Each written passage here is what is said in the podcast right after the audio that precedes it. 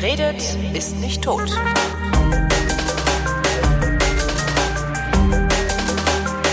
Ich rede mit Alexandra Tobor, die ihr möglicherweise aus der Vrindheit kennt. Die Alexandra war in Polen und hat was zu berichten. Hallo Alex. Hallo. Wo warst du in Polen? Ähm, ich habe eine Tour gemacht nach Zakopane. Das ist äh, ein kleiner Ort in Südpolen, äh, in den Karpaten, also so ein Teil der Karpaten äh, heißt die Hohe Tatra und ist sozusagen die einzige Bergregion, die Polen hat, neben dem Riesengebirge. Und von da aus bin ich weitergefahren nach Krakau und habe noch einen kleinen Abstecher in die alte Heimat gemacht. Das ist in Oberschlesien bei Katowice. Und das war's eigentlich. Ich habe ich hab aber trotzdem genug gesehen. Wie ist es denn da? Also das einzige Mal, dass ich in Polen war, ist auch schon wieder zehn Jahre her oder so, obwohl es direkt um die Ecke liegt. Und da bin ich nur mal durch Stettin durchgefahren. Also da wollte ich mal gucken, wie es da so aussieht, wenn meine Mutter daherkommt. Ähm, und da war es irgendwie noch ziemlich baufällig und überall standen riesige Schilder. Ja, wie ist es da? Ich, ich würde ja am, am äh, liebsten würde ich dir jetzt erzählen, wie das war, als ich zum ersten Mal nach Polen gefahren bin, nachdem wir ausgewandert waren, im Jahre 1989. Das heißt, wir sind, glaube ich, 1991 zum Weihnachtsfest nach Polen gefahren. Moment, ihr seid 89 ausgewandert? Genau. Ach, das heißt, ihr hättet einfach nur ein paar Monate warten müssen und dann wäre es sowieso einfach gewesen? So ist es. Ach, wie ärgerlich. Nö, eigentlich nicht. Okay umso aufregender. Das ist ja toll, wenn man eine andere Welt erwartet hinter der stimmt. Grenze. Das ist äh, ein anderes Gefühl. Jedenfalls, als ich damals nach ähm, Polen gefahren bin und mich schon in den anderthalb Jahren oder was, die ich da schon lebte, gewöhnt hatte an Türen, die sich magisch öffnen, an Supermärkte, an das Warenangebot, an diese ganze Buntheit, diese Ordnung, die Sauberkeit, das hatte ich ja schon verinnerlicht, ja, und auch diese diese lupenreinen Autobahnen, die die äh, die die Autos so quasi schweben lassen. Ähm, da war es für mich ein totaler Kulturschock über die polnische Grenze zu fahren, weil dort etwas komplett anderes lag. Äh, die Häuser waren kubusförmig, also solche Würfel. Äh, mit, mit Ruß ähm, mhm.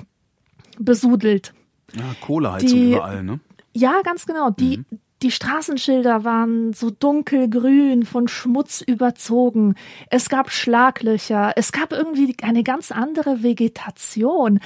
Ähm, plötzlich, also wirklich wie, als hätte man so einen Trennstrich gezogen, plötzlich standen da Birken und äh, Kieferwälder und ähm, einfach so eine ganz, ganz andere Art von Wald. Und wie, wie der, alt warst du da? Ähm, neun, zehn. Also bei der, bei der Auswanderung war ich acht. Okay. Und bei der Rückkehr dann entsprechend älter. Die, die, was du dann da gesehen hast, aber das, das war ja dann auch nur zwei Jahre später. Ähm, das musst du ja dann auch gesehen haben, als du da gelebt hast. Wie hat sich das denn in deiner Erinnerung dann dargestellt? Oder war halt die Erinnerung grau und du hast dann Nein, feststellen müssen, dass die Realität die, auch grau war? Die oder? Erinnerung war bunt. Die Erinnerung Ach. war alles andere als grau. Das Grau sieht man eigentlich nur aus der bunten Perspektive.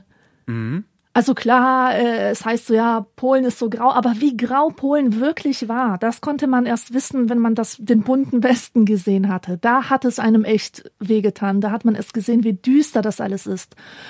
Und ähm, als wir da halt damals nach äh, Weihnachten rübergefahren waren, da war es halt äh, so, dass schon die Transformation in vollem Gange war. Und wir sind durch Opolle gefahren, durch Oppeln. Und da hast du halt diese furchtbar rußschwarzen Häuser in einer absolut versifften Stadt und mittendrin schießt eine weiße Villa aus der Erde. Wie ein fantastischer Pilz. Mhm. Also es war unglaublich. Und sowas steht da mitten in der Stadt. Es passt überhaupt nicht. So ein kleines Versailles oder so, ja, äh, was sich die Neureichen da hingebaut haben. Und äh, dieser krasse Kontrast ist das, was meine Reisen nach Polen bis heute ausmacht. Dass man dort dieses Nebeneinander sieht, dieses Chaos aus ganz Altem, aus Tradition, aus ähm, Umweltverschmutzung, kommunistische Ruinen und so weiter und dann mhm. auf der anderen Seite äh, dieser Kapitalismus, der sich Bahn bricht und das nicht so richtig kann, weil äh, so kapitalistische äh, Landschaften, ähm, die müssen ja auch organisch wachsen. Und wenn man ihnen nicht diese Zeit gibt zum Wachsen, dann ist das einfach nur eine ästhetische Vergewaltigung. Und das ist heute immer noch nicht besser? Doch, es, also es hat sich sehr viel verändert. Zum Beispiel ist es, man kann dies, man kann Polen nicht mehr als grau bezeichnen. Mhm. Ein, ähm, es gibt so einen polnischen Schriftsteller, Andrzej Stasiuk heißt er, er wird auch ins Deutsche übersetzt. Und er hat ähm, die Situation so beschrieben, dass der Sozialismus so grau war, dass das Erste, was die Menschen nach der Transformation gemacht haben, war, in die Farbläden zu zu rennen und sich Farbe zu kaufen für ihre Häuser. Und deswegen sieht jetzt ganz Polen aus, als hätte man einem Affen einen Pinsel in die Hand gegeben. Tatsächlich? Ähm, ja, tatsächlich. Und das ist, das sagst du jetzt nicht nur, weil das Literatur ist und du auch Literatur machst. Also das ist jetzt ein echtes Bild, kein literarisches. Das ist ein absolut echtes Ach, du Bild. Scheiße. Also es gibt dort nicht so etwas wie ein Amt, das dafür sorgt, dass die Häuser in einem Stadtteil irgendwie farblich miteinander kombinieren. Jeder darf machen, was er will und jeder macht auch, was er will. Es macht überhaupt nichts, dass der Nachbar sein, äh, sein Haus himmelblau gestrichen hat. Da denkt sich einer, okay, ich streiche mein Haus jetzt in kackbraun und der nächste denkt sich, ich mache mein Haus in türkis. Und Aber das ist doch bestimmt so eine, so eine also ich habe jetzt gerade so eine Pipi Langstrumpf-Welt im Kopf. Irgendwie ist das nett oder ist das anstrengend? Ja, siehst du, du, du stellst dir das hübsch vor, weil es irgendwie mhm. so dieses äh, anarch anarchische Element hat. Und du genau. stellst dir wahrscheinlich auch die Villa Kunterbund vor. Das ist ja eine schöne viktorianische Villa mhm. aus Holz. Und so sehen Häuser in Polen einfach nicht aus. In Polen sind Häuser große Klötze aus Beton. Okay. Und das macht also einen ganz anderen Eindruck. Es es irritiert den Blick. Es irritiert den Blick. Es irritiert das ästhetische Empfinden. Man muss sich erstmal orientieren. Moment mal, wo bin ich hier? Ja, in diesem Eklektizismus oder wie, da, wie das heißt, wenn, wenn Stile wild durcheinander mhm. geworfen Eklektizismus, werden. genau. Mhm. Und ähm, ja, die, die Zäune sind auch stilistisch total unterschiedlich, obwohl ich auch schon die Meinung gehört habe, dass, ähm, dass es anders wirkt, wenn wenn das Chaos eine bestimmte Ordnung birgt. Also wenn alle Häuser auf der Straße auf Anarchie tun, mhm. sieht das nicht mehr so schlimm aus. Schlimmer war es, als ähm, als so eine bestimmte Homogenität im Dorf geherrscht hat und dann mittendrin irgendwie so, so ein pinkes Ungetüm stand. Ja, also das, das wurde als hässlich empfunden. Und jetzt, wo, wo jeder macht, was er will, äh, sieht man so dass das Hässliche gar nicht mehr so. Es passt einfach harmonisch zusammen, soweit das möglich ist. Merken die Polen das selber auch oder merkt man das wirklich nur, wenn man aus dem Ausland kommt? Also aus dem geordneten Ausland, weil bei uns ist ja extrem geordnet. Die Polen merken das. Äh, ich lese sehr viel polnische Literatur, zeitgenössische Literatur und äh, dieses Phänomen wird immer wieder thematisiert aber mit dem Vokabular des Westens. Das muss man noch dazu sagen. Also die, die es kritisieren, kritisieren es tatsächlich mit, mit ähm, westlichen Augen, die äh, Ordnung gewöhnt sind und Ordnung auch einfordern.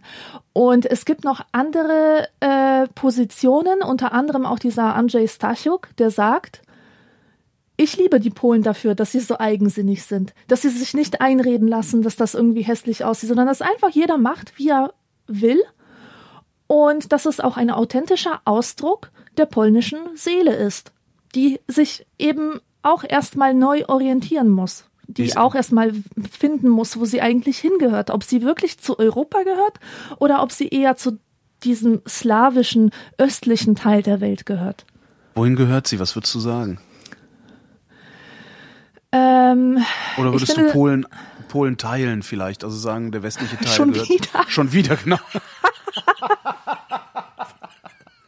so war es jetzt. das ist ja Verdammt, da war was. Ähm, nee, ich meine, also könnte ja durchaus sein, dass, äh, weiß ich nicht, alle, die äh, westlich der der Oder wohnen äh, oder äh, nee, nee, was fließt, was fließt durch äh, die Elbe ist das, ne, die durch Stettin fließt. Keine Ahnung, was durch Stettin fließt, ehrlich also, gesagt. Also alle, die, die westlicher wohnen, sind halt, äh, gehören zu Europa, der Rest nicht? Nee, das, nee, das kann man nicht sagen. Nein, nein. Ist schon nein, eine homogene nein. Gesellschaft? Es ist eine total homogene Gesellschaft und aus mhm. dieser Homogenität äh, resultieren eigentlich alle gesellschaftlichen Probleme, die Polen hat. Und ich würde schon sagen, dass Polen eher zum Osten gehört, zu dieser ganz großen Welt des Ostens, der sich immer unterschieden hat vom Westen. Und äh, das liegt ähm, an den slawischen Wurzeln. Slawische Wurzeln, das hat in Deutschland keiner. Also hier das, dieses, dieses europäische Gebiet hat mit den Slawen nichts zu tun. Mhm. So von der, von der kulturellen Grundlage her. Mhm. Andere Musik, andere Kunst. Andere Musik, andere Kunst tatsächlich, ja. Mhm. Und außerdem ist Polen in der Tat ländlich. Allein schon äh, das Wort Polen kommt von den Polanen. Und die Polanen waren ein Volk, das die Felder ähm, bewohnt hat. Und ganz Polen ist bis auf diese kleine Ausnahme ähm, am, im südlichen Teil, ist eigentlich Feld. Das sind Ackerbauern mhm. gewesen. Und ich glaube persönlich, dass nichts ein Volk, wenn man schon solche Begriffe benutzen muss, äh, so sehr prägt wie die Geografie. Und das ist ein Riesenunterschied ob man in so einem Flachland aufwächst, im mhm. ländlichen Gebiet, wo einfach so urbane Zentren äh, es viel schwieriger haben, sich zu entwickeln, oder ob man, keine Ahnung, im Schwarzwald aufwächst oder in München oder einfach in, in einer Gegend, wo sich Stadt an Stadt reiht. Das ist ein riesengroßer Unterschied. Gleichwohl haben sich ja urbane Zentren entwickelt und die sind auch nicht unbedeutend. Also sowas Natürlich. wie. Ne, also Warschau, Krakau. Na klar. Aber trotzdem gibt es noch Gegenden in Polen, da muss man ein paar Stunden mit dem Auto über Landstraßen fahren, bis man irgendwo hinkommt, wo es was gibt. Ja, wo, mhm. wo äh, Zivilisation ist, wie wir sie meinen. Du sagst, die gesellschaftlichen Probleme Polens kommen daher. Äh, was sind die gesellschaftlichen Probleme Polens? Also um ich habe irgendwann aufgehört, dabei zuzugucken, was Polen so macht, äh, als äh, die, die Mainzelmännchen äh, Staatspräsident und Ministerpräsident waren. Ich weiß, wie hießen die? Äh, Lech und Jarosław Kaczynski. Kaczynski, genau, die, genau. Ich möchte gerne eine kleine Anekdote dazu erzählen. Ähm, du hast ja gesagt, die beiden Mainzelmännchen. Ja, die sehen doch, die haben doch ausgesehen wie ähm, Mainzelmännchen. Ich konnte ja, die halt nicht für voll nehmen, die Burschen. Du weißt aber, dass das ehemalige, ehemalige Kinderstars sind, oder? Äh, nein. Das weißt du nicht. Gut, das ist ein Wissen, das muss unbedingt hier nach Deutschland gelangen. Also, die Brüder Kaczynski sind polnische Kinderstars, mit denen ich selber aufgewachsen bin. Und zwar haben die beiden, als sie klein waren, im Alter von acht oder neun Jahren oder so, in einem Kultfilm, in einem polnischen Kinderkultfilm mitgespielt. Und zwar heißt dieser Film äh, Od dwóch takich, co ukradli księżyc. Und das bedeutet übersetzt von zwei solchen, die den Mond geklaut haben. Und das sind einfach zwei Lausbuben mhm. und die möchten die Mondsichel stehlen und machen sich auf dem Weg zum Mond, um den halt vom Himmel zu klauen. Und das ist ein ganz süßer Film. Also ich mochte ihn sehr, sehr gern. Äh, und diese beiden haben da die Hauptrolle gespielt. Und es war ein Riesenlacher, als ausgerechnet diese zwei Nasen, also tatsächlich sowas wie Meinzelmännchen, ja ähm, als ausgerechnet die an die Macht kamen. Damit hatte echt keiner gerechnet. Ja, aber irgendwer musste ja gewählt haben, ne? Ja. Also das ist ja dann schon, das ist ja dann immer ja, das Bemerkenswerte. Mhm. Ja. Äh, zurück ja, und, zu den gesellschaftlichen äh, Problemen. Ja. Was? die gesellschaftlichen Probleme Polens. Ähm, alles, was man im konservativen Milieu vermutet, äh, gehört zu Polen dazu. Also ähm, Fremdenfeindlichkeit, ja. Antisemitismus, Homophobie. Mhm. Ähm, Habe ich schon Rassismus gesagt? Ja, ne? Äh, kann sein, aber ja. kann nicht schaden, das doppelt zu nennen. Ähm, äh, äh, ja, starre Geschlechterrollen, Misogynie, äh, Militarismus, also alles, was man sich, ja, natürlich religiöser Fanatismus, wie konnte ich das vergessen? Mhm. Also alles, was man sich unter dem großen äh, Begriff Konservatismus vorstellt. Alles, was der Konservatismus Schlechtes drin. hervorgebracht hat, sammelt genau. sich in Polen, oder wie? Genau. Hm. Aber das ist wieder etwas, wo ich ganz vorsichtig wäre mit den Begrifflichkeiten. Mhm. Ähm, natürlich, man kann, man kann es Rassismus nennen, wenn wenn ähm, ein Witz im Fernsehen kommt, da sitzt halt ein Schwarzer in einem Orchester und, und spielt irgendwie in der Big Band und jemand hält ihm das Mikrofon vors Gesicht und fragt ihn was in Negersprache, in Anführungsstrichen, und er antwortet in lupenreinem Polnisch und der ganze Saal berstet vor Lachen. Äh, so, das ist so dieses Hund am Steuer, äh, Ja. dieser Hund am Steuereffekt. So schaut euch das an, ein Neger und der spricht in einer komplexen Sprache. Ähm, natürlich, aus westlichen Augen betrachtet ist das Rassismus. Und zwar allerübelster. Ähm, Das könntest du aber so im, im deutschen Fernsehen auch bringen und es würde auch gelacht werden. ja, nee, du kannst, du kannst zu einem Schwarzen nicht in Negersprache sprechen. Also du weißt, was Also, ich meine. du- Diese, du, haben, hauen Trommel. genau, So, ganz ja, genau. Ja, stimmt, das ist, nee, das würde es, ja, kann gut sein, dass das, Das, nicht das geht einfach gar nicht. Und du könntest auch nicht diese Blackface-Nummer bringen, dass sich einfach ein Weißer äh, mit Schuhcreme anmalt und da so den Schwarzen mimt. Könntest du Ja, auch nicht jedenfalls bringen. nicht, um einen Witz zu erzählen, ja. Genau. ja. Und ähm, in Polen ist das eine andere Sache, weil die Auseinandersetzung, die bei uns im Westen stattgefunden hat, die hat in Polen sehr, sehr lange nicht stattgefunden. Ähm, homogene Gesellschaft war ja das Stichwort. Und eine homogene Gesellschaft ist eine Gesellschaft, die wenig Diversität hat, wo einfach ethnisch ähm, Einheitlichkeit herrscht. Und im Zeitalter des Kapitalismus, natürlich auch vorher, war ein dunkelhäutiger Mensch auf polnischen Straßen einfach nicht gesehen.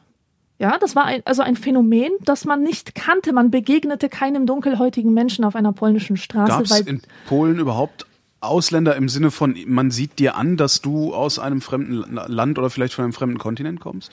Nein, das gab es nicht. Es gab Griechen. Äh, irgendein Teil der griechischen Geschichte hat uns viele Griechen beschert, die einfach dann bei uns lebten, als, als politische Flüchtlinge, glaube ich. Ich weiß nicht mehr genau, was das war. Ja, es war ja auch also- lang genug Diktatur, Griechenland. Ja. Ja, genau. Aber die Griechen, die waren ähm, gut angepasst und man hat sie jetzt nicht wirklich als anders äh, Artige erkannt. Also sie haben sich nicht so sehr unterschieden. Sie Also es gab noch nicht mal, es gab noch nicht mal die, die äh, äh, Vietnamesen, die ja in der DDR rumgelaufen sind. Also, Ich glaube, die gab es schon, aber nicht bei uns. okay.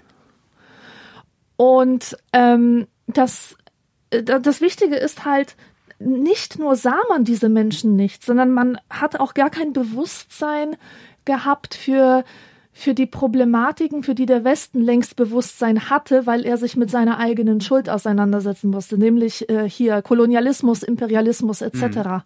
Äh, diese ganze postkolonialistische Literatur, ähm, in der die Perspektive der Schwarzen thematisiert wird, in der überhaupt dieses ganze Problem thematisiert wird, das Phänomen Rasse. Ähm, das wurde an polnischen Universitäten nicht behandelt, weil es einfach auch nicht zur eigenen Geschichte gehörte. Das bedeutet, dass, ähm, äh, dass äh, wenn man halt ähm, äh, Aussagen über den Schwarzen traf, dann hatte das äh, keinen Rassismus in sich. Das war schlichte Unkenntnis, die ich als Exotismus bezeichnen würde. Das bedeutet, man weiß nichts über irgendein Volk, man weiß nur, dass es eine dunkle Hautfarbe hat, dass es irgendwo lebt, wo man sich selber hinseht, hinsehnt, nämlich auf einer Insel, Hula Gula. Und da hängen halt die Kokospalmen in, in die Wellen hinein und ähm, irgendjemand spielt hawaiianische Musik und ähm, äh, Äffchen bereiten dir aus Kokosnusshälften irgendwelche Drinks zu. Das war also die Vorstellung, die man auch zelebriert hat, indem man sich Fototapeten mit, mit Trauminselmotiven aufgehangen hat. Und der schwarze Mann, der war einfach Teil von dieser Welt. Und ähm, insofern war er zwar Stereotyp, aber nicht unbedingt negativ konnotiert. Ja, verstehe. Ich gebe dir ein Beispiel.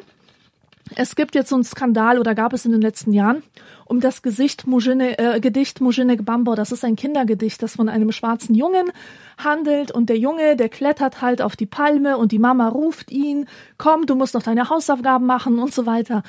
Und es hat das ganze polnische Volk erschüttert, als es hieß, dieses Gedicht müsse man zensieren, denn es sei rassistisch.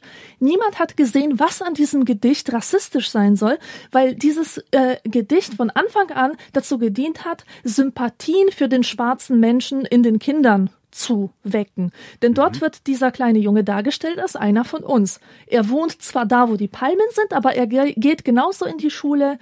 Er hat genauso wenig keine Lust auf Hausaufgaben etc. pp. Und äh, das wurde dann von den politisch Korrekten quasi so dargestellt, als äh, wenn es ein rassistisches Gedicht wäre. Ist es denn Und eins oder wäre es, ja. wäre es ja. eins, wenn es in Deutschland äh, erschienen wäre? Das wäre es definitiv, mhm. natürlich. Weil ähm, ähm, weil wir uns äh, innerhalb von Jahrzehnten des akademischen Diskurses losgelöst haben von ähm, der äh, von der Arroganz ähm, einen einen Menschen klassifizieren zu können mhm. nach wenigen Merkmalen, die die ihn von uns unterscheiden in seiner also in seiner Andersartigkeit wird er ja ganz ähm, total simplifiziert. Mhm. Äh, und man erkennt die Eigenheit nicht an, die Individualität. Also bei uns wäre so ein Gedicht nicht möglich, nein. Mhm. Und was ist daraus geworden? Haben Sie es äh, zensiert? Haben sie. Also mhm. neue Ausgaben von diesem Gedicht äh, gibt es äh, jetzt mit zwei gestrichenen Zeilen. Also ich glaube, diese Zeile, wo äh, wo der Bambo äh, auf den Baum klettert, die wurde weggemacht, weil es soll ja nicht die Assoziation erschaffen werden, dass dass der Schwarze sozusagen nur ein besserer Affe ist. Mhm. Und dann gibt es noch eine Zeile, wo, wo der äh, Bambo sich weigert, ein Bad zu nehmen, weil er Angst hat, weiß zu werden. Also das hat man auch eliminiert. Wobei das, äh, das echt, äh, das hätte ich jetzt, da hätte ich jetzt arge Probleme, das als Rassismus zu identifizieren. Also gerade wenn ein, wenn ein schwarz, äh, schwarzes Kind sagt, nee, dann werde ich nachher weiß, finde ich irgendwie lustig. Also ja, es ist lustig, aber äh, erzähl das mal hier deinen Freunden von der von, der von Twitter der Mitschrift, von der Mitschriftfraktion. Ja, von, von der Mitschriftfraktion, ganz genau. Ähm, nee, also warum ich das jetzt hier so ausführe, ich habe vor ein paar Monaten, ach, vor eigentlich etwas längerer Zeit einen Blogartikel geschrieben, genau zu diesem Thema. Mhm. Und es gab halt einen kleinen Skandal als mein Buch rauskam, denn dort äh, äh, beschreibe ich und sage es ganz deutlich, ein Negerpüppchen. Ja. Also, nein, ich beschreibe aber, es noch aber nicht. genau mal. das ich, ist ich sage ja einfach nur, ich sage einfach nur Negerpüppchen. Genau das, ja. was es war, nicht wahr? Genau das, was es war. Das ist halt das Ding. Also. Ja. ja. Und ich habe äh, verbitterte, nein, nicht verbitterte. Ich habe so so verletzte, irritierte E-Mails bekommen, wo drin stand, also äh, könntest du das nicht ein bisschen sprachlich bewusster gestalten? Und ich finde das ja problematisch. Und diese Ausdrücke, die dann immer kommen, ich bin da über etwas gestolpert. Und ähm, mir wurden quasi Schuldgefühle eingeredet, weil ich das Wort Negerpuppe drin hatte. Mhm. Und ich habe es einfach nicht in meinen Kopf bekommen. Dieses Buch ist aus der Perspektive eines sechsjährigen bis achtjährigen Kindes geschildert. Mhm. Das, was das Kind bekommen hat von der Mama, war eine Negerpuppe. Es war keine genau. afroamerikanische Puppe und es war auch keine POC-Puppe. Genau, wir People haben auch, of Color das, das äh, halt Puppe. Auch, wir, wir, haben halt, das wäre halt auch, wenn ich über meine Kindheit schreiben würde, ich müsste auch über die Negerkussbrötchen schreiben. Ja. Ähm, und würde mich auch, glaube ich, weigern, das zu, dass das jetzt irgendwie dann dann äh, äh, sozialverträglich um, verträglich umzuformulieren, weil es dann immer nur letztendlich, das ist ja sowieso das Problem bei bei, bei lauter diesen diesen diesen ganzen Sachen. In dem Moment, wo du es umformulierst und es bemüht klingt, sagt das Gehirn des Lesers sowieso ja Negakus. Ja, natürlich, halt, klar. Ne? Ja. Also, und schon, schon, schon äh, gab es da viele Zuschriften oder waren das wieder nur die üblichen fünf Verdächtigen? Nee, da gab also klar, klar, die Verdächtigen waren natürlich dabei. Ähm, es gab eine rege Diskussion, die mich ein bisschen an das, äh, an den Verstand der Leute hat glauben lassen. Also die kann man auch immer noch in meinem Blog nachlesen. Der mhm. Artikel heißt Die Negerpuppe, also ist ergoogelbar. Und ähm, viele Leute haben sich ebenfalls mit mir zusammen ähm, dagegen aufgelehnt, äh, in diesem Fall von Rassismus zu sprechen. Mhm. Und es war selbst nicht Rassismus, wenn früher in Polen ähm, es um Negerpuppen ging. Das kann gar kein Rassismus gewesen sein, denn der Rassismus, das ist auch wieder ein Begriff aus dem westlich-akademischen Diskurs. Und den kann man nicht ohne weiteres auf andere geschichtliche und soziale Konstellationen in anderen Ländern anwenden. Das sind ja historisch gewachsene Begriffe, die sind nicht ohne Grund da. Was jetzt? Neger in Polen? Äh, Wie hieß Äh, der? Gab's, gab's in Polen überhaupt den, den oder, oder meinst du den Begriff Rassismus? Ich meine jetzt den Begriff Rassismus, aber um zum Neger zurückzukommen, es gab nicht den Neger in Polen, es gab den Murzin und das war der Moor. Also es hatte eigentlich eine andere Etymologie als diese Ja. rassistische. Ähm, aber der Begriff Rassismus, den kann man nicht jeder Gesellschaft überstülpen, gleichermaßen. Weil nicht jeder Nicht? dieselben kulturellen Erfahrungen gemacht hat, wie eben der Westen mit seinem äh, Kolonialismus. Okay, aber ist das nicht, ist Rassismus nicht eher eine, eine, eine wie nennt man das denn, eine Funktionsbeschreibung? Also ich kann, letztendlich ist Rassismus doch immer äh, jemand anderen beurteilen nach äußeren Merkmalen, die ich äh, zu einer Rasse zugehörig Ja, das stimmt. empfinde.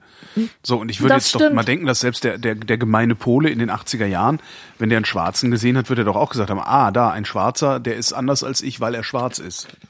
Ja, Auf welche Weise er anders. ist, Ga- ja, ist dann die genau. Frage, ne? Also, dass, dass, dass, ob er jetzt Die für Frage ist auch, minderwertig ob hält man oder nicht. eben, eben, das ist nämlich der Unterschied. Hält man diesen Menschen für minderwertig äh, Mhm. aufgrund seiner Hautfarbe oder aufgrund des Konzeptes, was man von Rasse hat?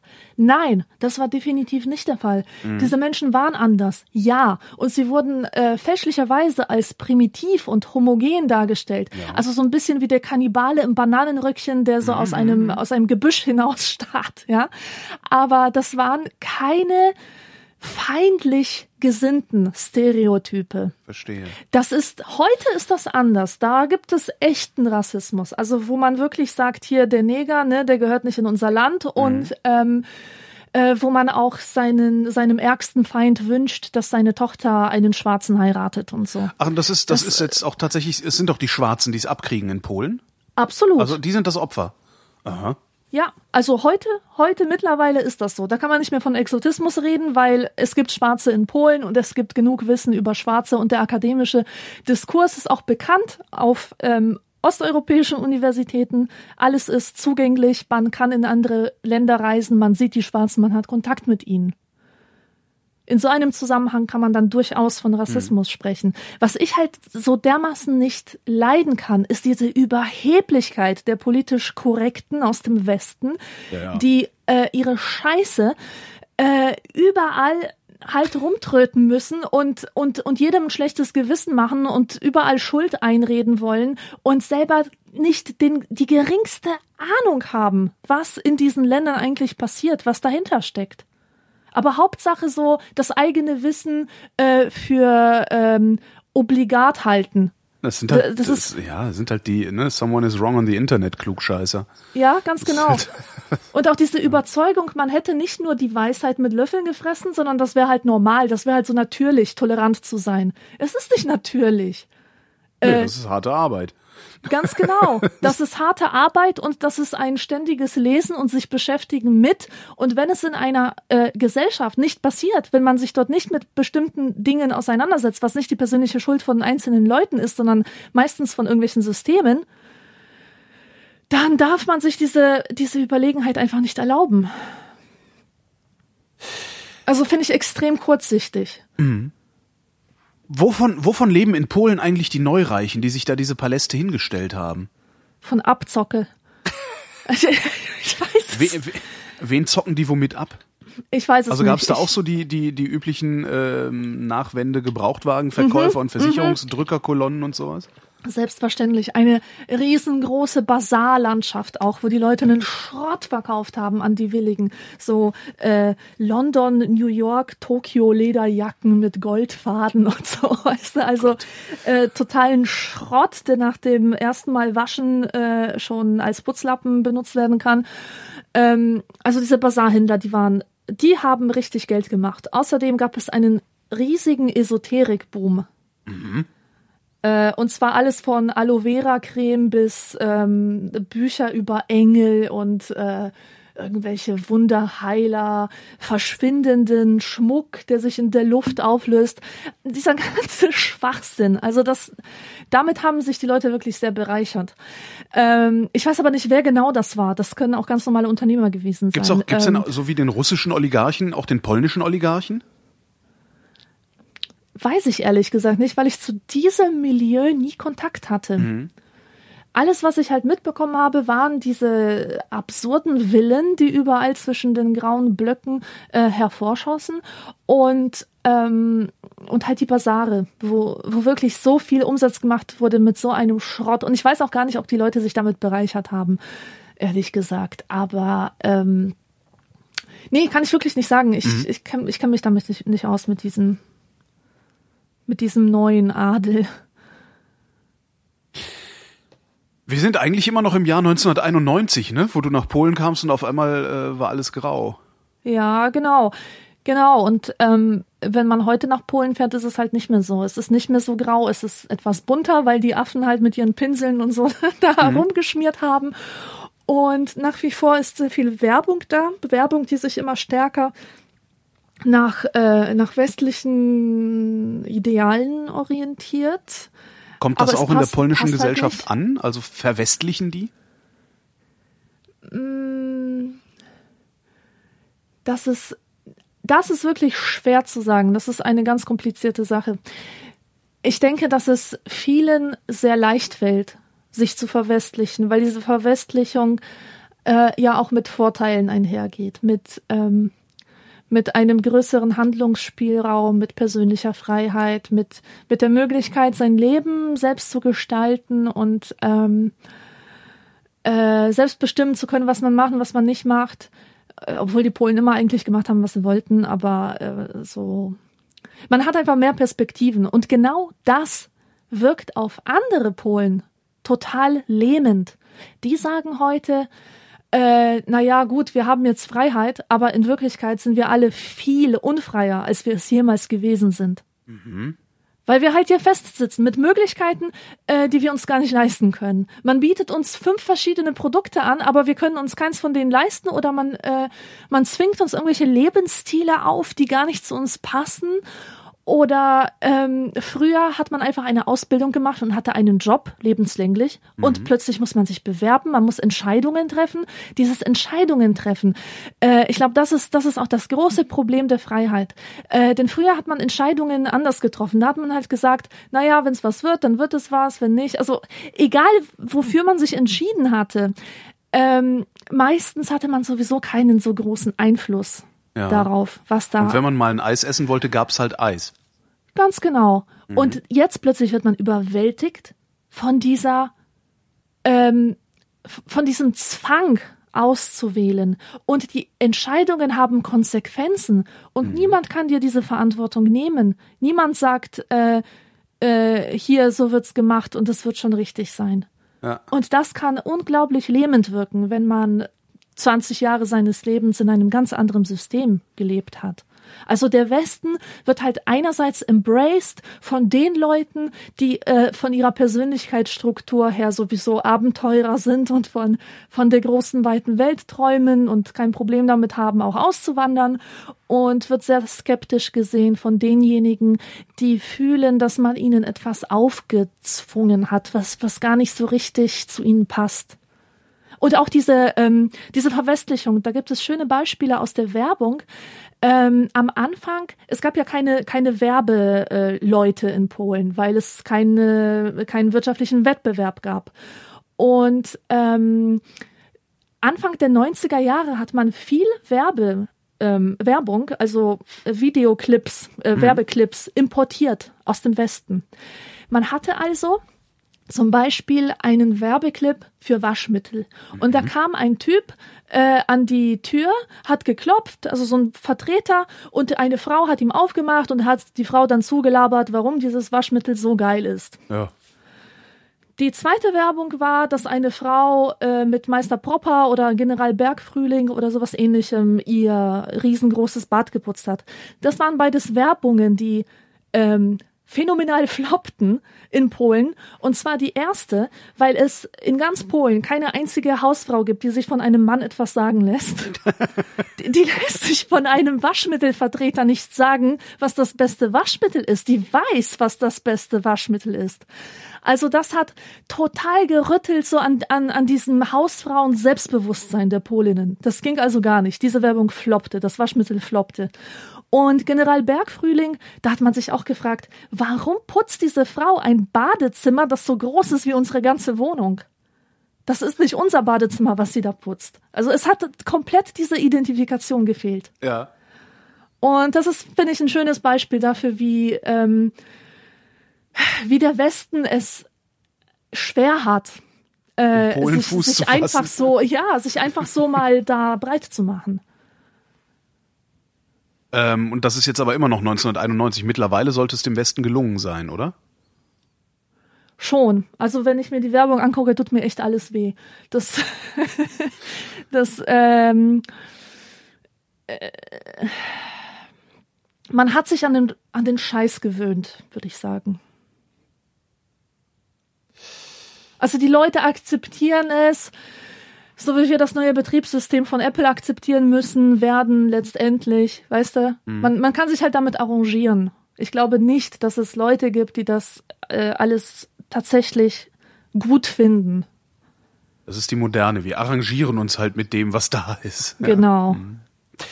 Gibt es eigentlich viele polnische Auswanderer? Ja, das ist die größte Auswanderungsgruppe überhaupt, glaube ich. Also ich habe ähm, bei dem ersten Gespräch, was wir geführt haben, damals im groben Unfug, mhm. da habe ich dir ja gesagt, dass es der polnische Traum ist, das Land zu verlassen, so wie mhm. es der amerikanische Traum ist, Millionen mit Tellerwaschen zu verdienen. Und das ist eigentlich bis heute so. Früher sind die Polen nach Amerika bevorzugt ausgewandert und nach Deutschland. Mhm. Und heute wandern sie nach Großbritannien aus, nach Irland, äh, weiterhin auch nach Amerika. Also es gibt wirklich sehr viele polnische Auswanderer. Und äh, früher sind sie ausgewandert aus wirtschaftlicher Not. Das waren einfach Wirtschaftsflüchtlinge, würde ich mhm. mal behaupten. Oder einfach Romantiker, die von, von äh, Staaten träumen, in denen es die Freiheit gibt. Also das waren Flüchtlinge vor dem System sozusagen. Und heute äh, gibt es viele Arbeitsmigranten, also Menschen, die eigentlich nur rüberfahren, um dort zu arbeiten und die schicken dann halt das Geld in die Heimat. Mhm. Und viele davon bleiben dann auch dort hängen und, und gründen dort ihre Familien. Mhm. Ähm, aber ja, es gibt, es gibt wirklich sehr viele polnische Auswanderer. Eine große polnische Diaspora, die Polonia wird sie genannt, überall in der Welt zerstreut. Wie reagiert der Pole auf dich, wenn du da langläufst und äh, mit ihm Polnisch sprichst? Also re reagiert er dann auf dich, als wärst du eine Deutsche, die gut Polnisch kann? Ähm also ich habe relativ früh gemerkt, wie schwer man es hat, wenn man ausgewandert ist und die Chance genutzt hat, die andere nicht genutzt haben. Das heißt, dass in den ersten äh, paar Jahren, wo ich in den Ferien nach Polen gefahren bin, immer so eine gewisse Distanz zu mir geherrscht hat. Obwohl ich mich gar nicht verändert hatte. Ich war ja immer noch dieselbe schlecht gekleidete ähm, ähm, äh, polnisch sprechende, lebenslustige Krokette.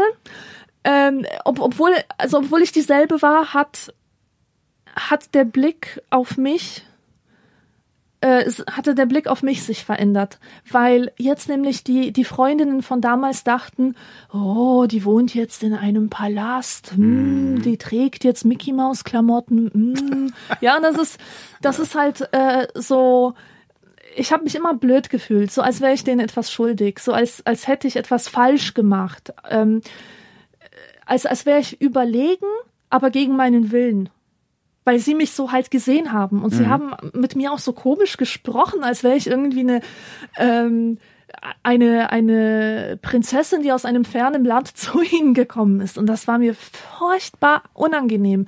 Und ähm, ich hatte, ich hatte so den Eindruck, dass, dass man, wenn man einmal nach Deutschland ausgewandert war, für immer äh, der aus Deutschland war, also die Tante aus Deutschland, der Onkel aus Deutschland. Und an uns wurden dann bestimmte Erwartungen gestellt.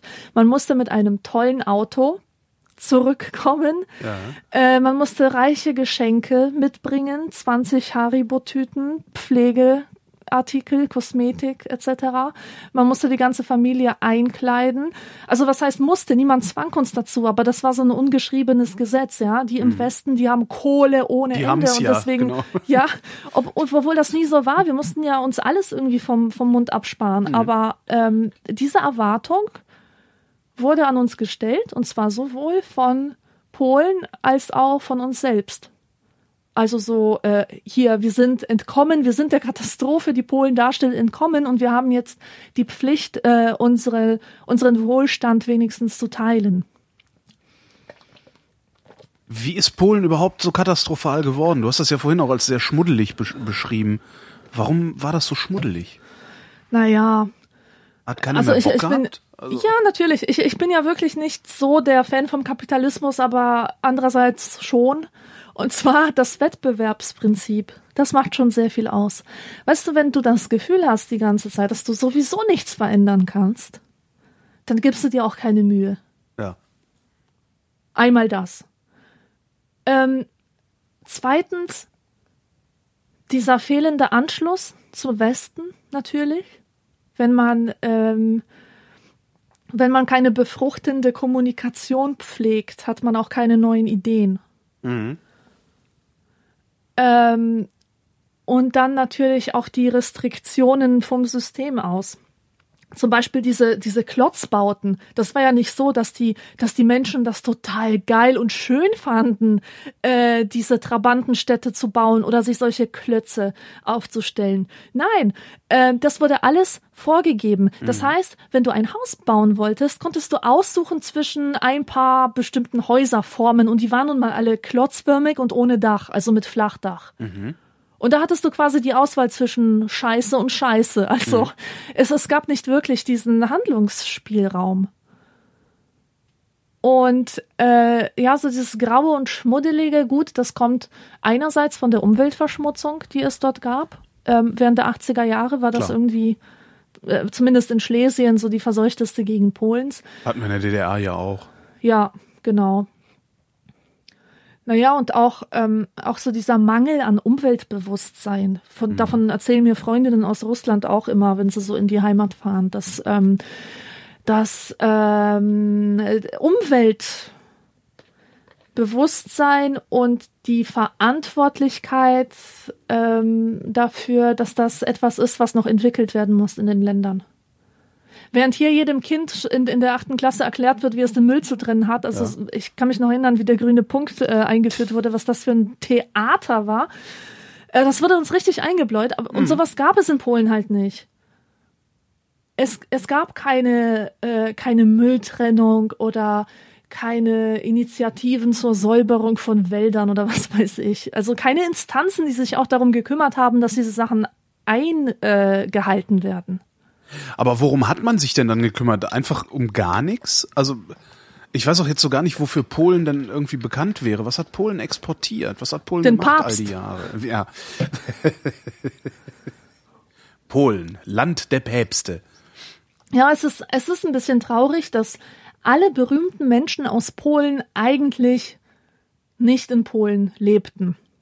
Wir haben also den Papst, wir haben den Nobelpreisträger Czesław Miłosz, der war, ähm, äh, der, der war nach Amerika ausgewandert. Dann gibt es Kopernikus, wo Leute gesagt haben, eigentlich war der Deutscher. Dann gab es Chopin, wo die Leute immer noch sagen, der war eigentlich Franzose. Äh, also alles solche uneindeutigen Sachen, aber das waren alles Polen. Oder, oder Marie Curie oder was in Frankreich. Es, war auch keine in Polen lebende Frau. Ähm, trotzdem war Polen nicht bedeutungslos, einfach nur unbekannt. Und das ist bis heute das Problem von diesem Land. Oder vielleicht auch nicht das Problem, sondern vielleicht auch die Chance, äh, dass, es, dass es eben dieses unentdeckte, geheimnisvolle Land bleiben kann. Ähm, Polen hatte zum Beispiel immer fantastische Filmemacher und Literaten. Aha. Unglücklicherweise sind polnische Filme und polnische Bücher, sofern sie halt zur guten Literatur zählen, für einen westlichen Leser nicht entschlüsselbar. Äh, besonders im Kommunismus haben die Filmemacher und die Schriftsteller auf eine Weise geschrieben, dass sie die Zensur umgehen konnten. Mhm. Und daraus ist großartige Kunst entstanden, weil sie sehr viel mit dem Element des Absurden gespielt haben, mit Metaphern, mit Ellipsen, mit ähm, also äh, wirklich total tief in die Trickkiste des Allegorischen oder was gegriffen, um bestimmte Missstände zu zeigen, ohne sie direkt anzusprechen. Und das ist ja eigentlich, was Kunst ist. Und es ist wirklich, es sind ganz fantastische Sachen dabei rumgekommen, die aber leider schlecht übersetzbar sind. Man muss sie einfach kapieren, um zu wissen, worum es geht. Man muss wissen, was, was sie genau thematisieren, um, mhm. um den Witz darin zu erkennen. Also das ist halt schwierig. Und wen haben wir denn noch? Ja, Wałęsa haben wir, aber auf den war Polen nie besonders stolz. Zumindest Warum eigentlich in den, nicht? In den Anfangsjahren. Äh, der galt den Leuten halt so ein bisschen als Idiot. ja, stimmt, der soll ziemlich doof gewesen sein, ne? Ja. Also, ähm, Gorbatschow muss ja auch so ein ziemlicher Stullekopf gewesen sein. Hat mir nee, mal jemand erzählt, der den kennengelernt hat. Mir hat mal jemand erzählt, der den kennengelernt hat, sagt, ja. das ist halt ein Bauer gewesen. Also ja. der hätte eigentlich nie, der hätte eigentlich nie Staatspräsident sein dürfen. Und das haben ja. sie ihm auch nie wirklich verziehen, dass äh, er als Bauer so schlau war zu sagen, so, das geht halt jetzt nicht mehr anders. Perestroika mhm. klar und, äh, ja. und Glasnost. Ja. Also als ich 91, 92 äh, wenn ich mich an diese Jahre erinnere, da gab es Witzebücher über Wałęsa in jeder Ach, Bücherei zu kaufen. Da wurden seine Zitate herumgeworfen, äh, so wie, ach, ich weiß nicht, womit man das vergleichen kann. So Der wie George einfach, Bush? Ja, ganz genau. So George w, ganz genau. Es, ganz es gab genau. ja auch mal das George W. Bush Dyslexikon. Ja.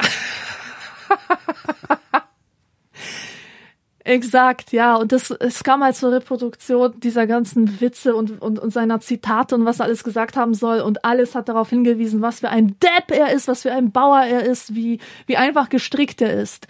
Aber warum haben die sich denn so drüber lustig gemacht? Immerhin ist doch, also zumindest ist in meiner Wahrnehmung hat äh, äh, Valenza, wie wir ihn nennen, ähm, ja. Lech Valenza, äh, oder wie sie dann später alle gesagt haben, Valenza, ähm, äh, hat der doch äh, letztendlich Kraft seines Geistes und eines Kugelschreibers, auf dem der Papst drauf ist, den Kommunismus besiegt.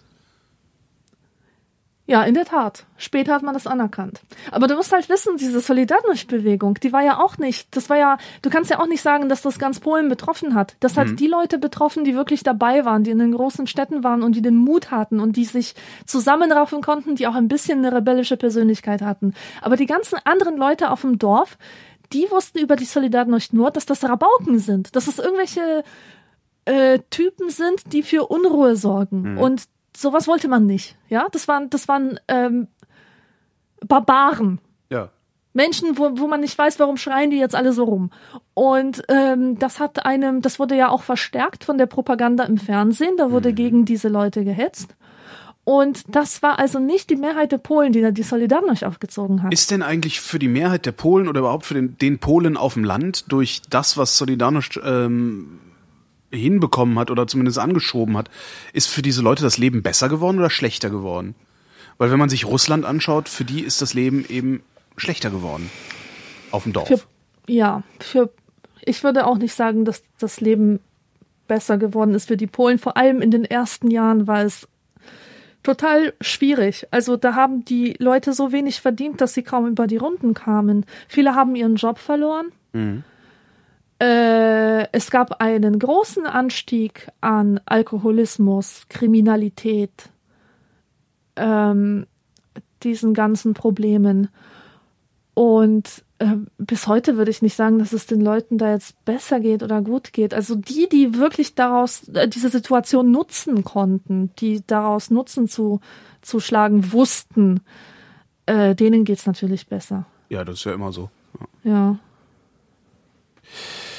Ähm, ich fragte eben und wir schwiffen ab, äh, wie wirst du von Polen gesehen? Also wirst du als Deutsche gesehen und wie sehen die Deutschen, nee, wie sehen die Polen dann die Deutschen? Das sind zwei Komponentenfrage. Aber wahrscheinlich Ähm, müsste ich dich eher fragen, wie du dich fühlst, wenn du in Polen unterwegs bist. Und wie fühlst du dich eigentlich, wenn du in Deutschland unterwegs bist? Ja. Tja, was soll ich sagen? Ist das Übliche, was alle sagen, die so eine ähnliche Biografie haben wie du, zerrissen? Nö. Nicht. Äh, Ich, mi- mich nervt das immer so, was die, was die anderen Leute über ihre komische, zerrissene Identität haben, ähm, äh, sagen. Ich bin, mir ist überhaupt dieser Heimatgedanke ein bisschen fremd. Weil Heimat für mich kein physischer Ort ist. Das Echt ist, nicht? Das ist nicht diese Erde, weißt du, das ist, Heimat ist, ist eine ganz bestimmte Konstellation, die zeitlich gebunden ist.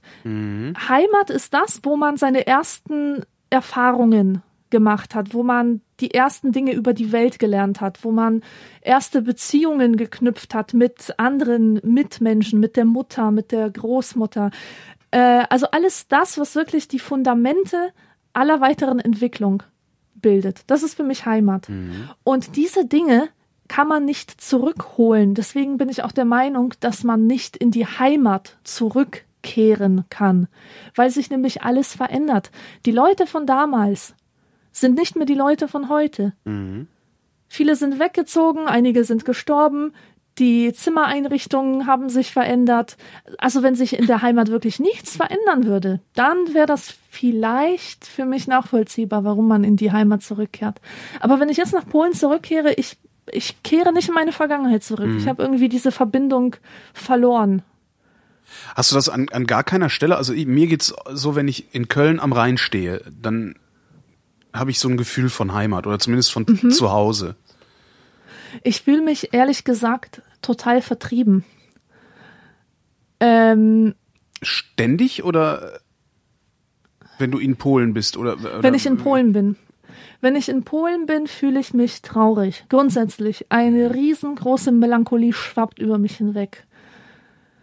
Ähm, und das liegt daran, dass ich ständig überlege, wer ich wäre, wäre ich dort geblieben oder wie ich sein könnte, wenn ich dort leben würde.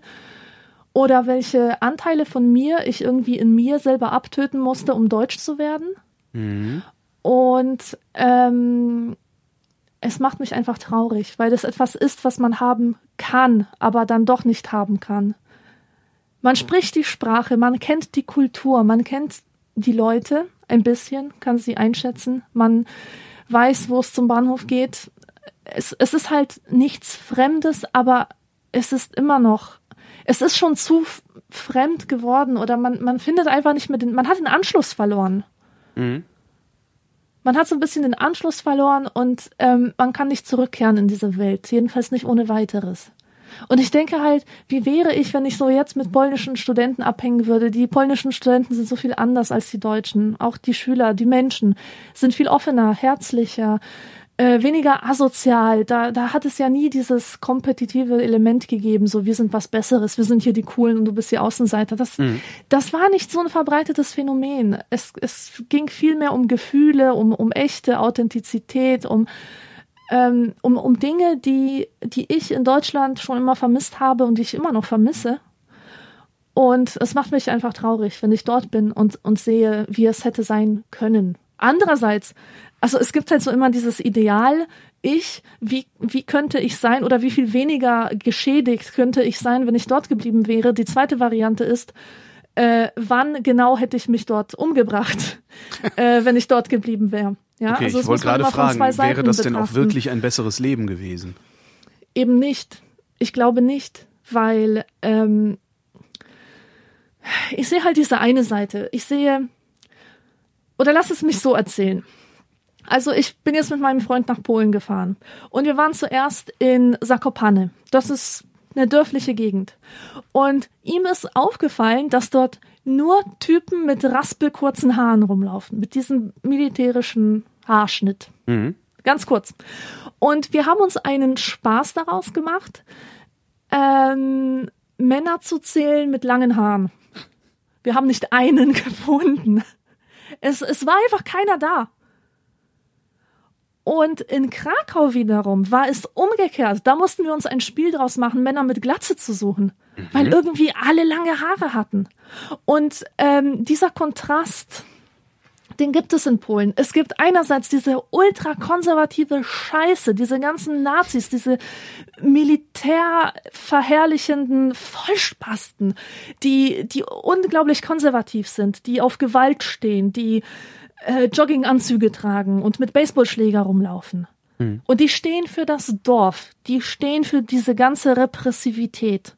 Und dann gibt es die Städte, in denen ähm, diese langhaarigen Jungs rumlaufen die äh, auf Freiheit stehen, ja, die total lieb sind, die Heavy Metal hören, die weg wollen von von diesem äh, von diesem cis-männlichen. Und ähm, wenn ich über Polen nachdenke, dann sehe ich eben diese beiden Extreme. Und wenn ich in einer Stadt hätte aufwachsen können, dann wäre was aus mir geworden. Mhm. Wenn ich allerdings in diesem Dorf hätte bleiben müssen, aus irgendeinem Grund sogar gezwungen wäre, dort zu bleiben, keine Chance. Wie Ophelia würde ich im Fluss liegen, mit offenem Mund, vollgesogen mit Wasserpflanzen und Algen. Nee, ernsthaft. Ähm, ich ich sehe da, ich muss da nur einen bis zwei Tage verbringen auf dem polnischen Dorf und bin deprimiert ohne Ende. Was man da auch mitkriegt an Meinungen, an, an Aussagen, das, ach, das geht mir einfach nicht in den Kopf. Wie sind die denn hinterwäldlerisch? Oder wie? Ähm, nein, also antisemitisch, homophob, ähm, misogyn. Warum sind die äh, so? Ich weiß es nicht. Äh, Brauchen die einen Feind? Kommen wir später. Ich, ich will erstmal hier ein Beispiel okay. äh, bringen. Als ich einmal mit meiner Mutter in Polen war, das muss vor zwei, drei Jahren gewesen sein, äh, da haben wir einen kleinen Spaziergang gemacht durch unser altes Dorf und äh, wir haben drei Frauen getroffen.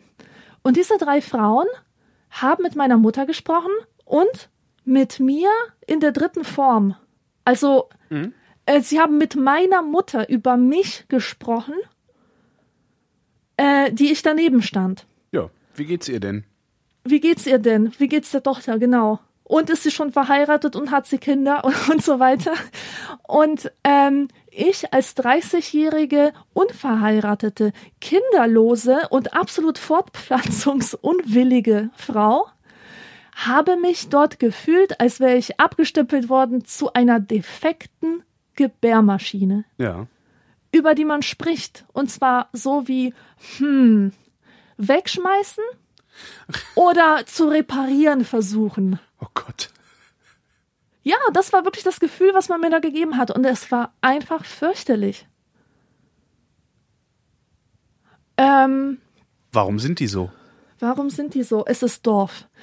Überall auf dem Dorf findest du solche Leute. Die findest Vielleicht du nicht nur in, in Oberschlesien, so. die, die findest du auch in Bayern, die findest mhm. du in jedem deutschen Dorf ganz genauso. Das sind halt die, das, das sind einfach die Mentalitäten. Weißt du, ein, ein Schwuler, der ähm, offen schwul ist und sich auch äußerlich mit den Kennzeichen versieht, sozusagen, der darf auf dem Lande nicht mit Verständnis rechnen. Das ja. ist in jedem Land so. Ja, das stimmt. Das ist bei uns nicht anders. Ja. Dabei haben die aber doch auch alle Fernsehen und äh, lesen Zeitungen und also die sind ja auch nicht dümmer als wir Städter. Nein. Äh, irgendwas muss doch da, also äh, mm.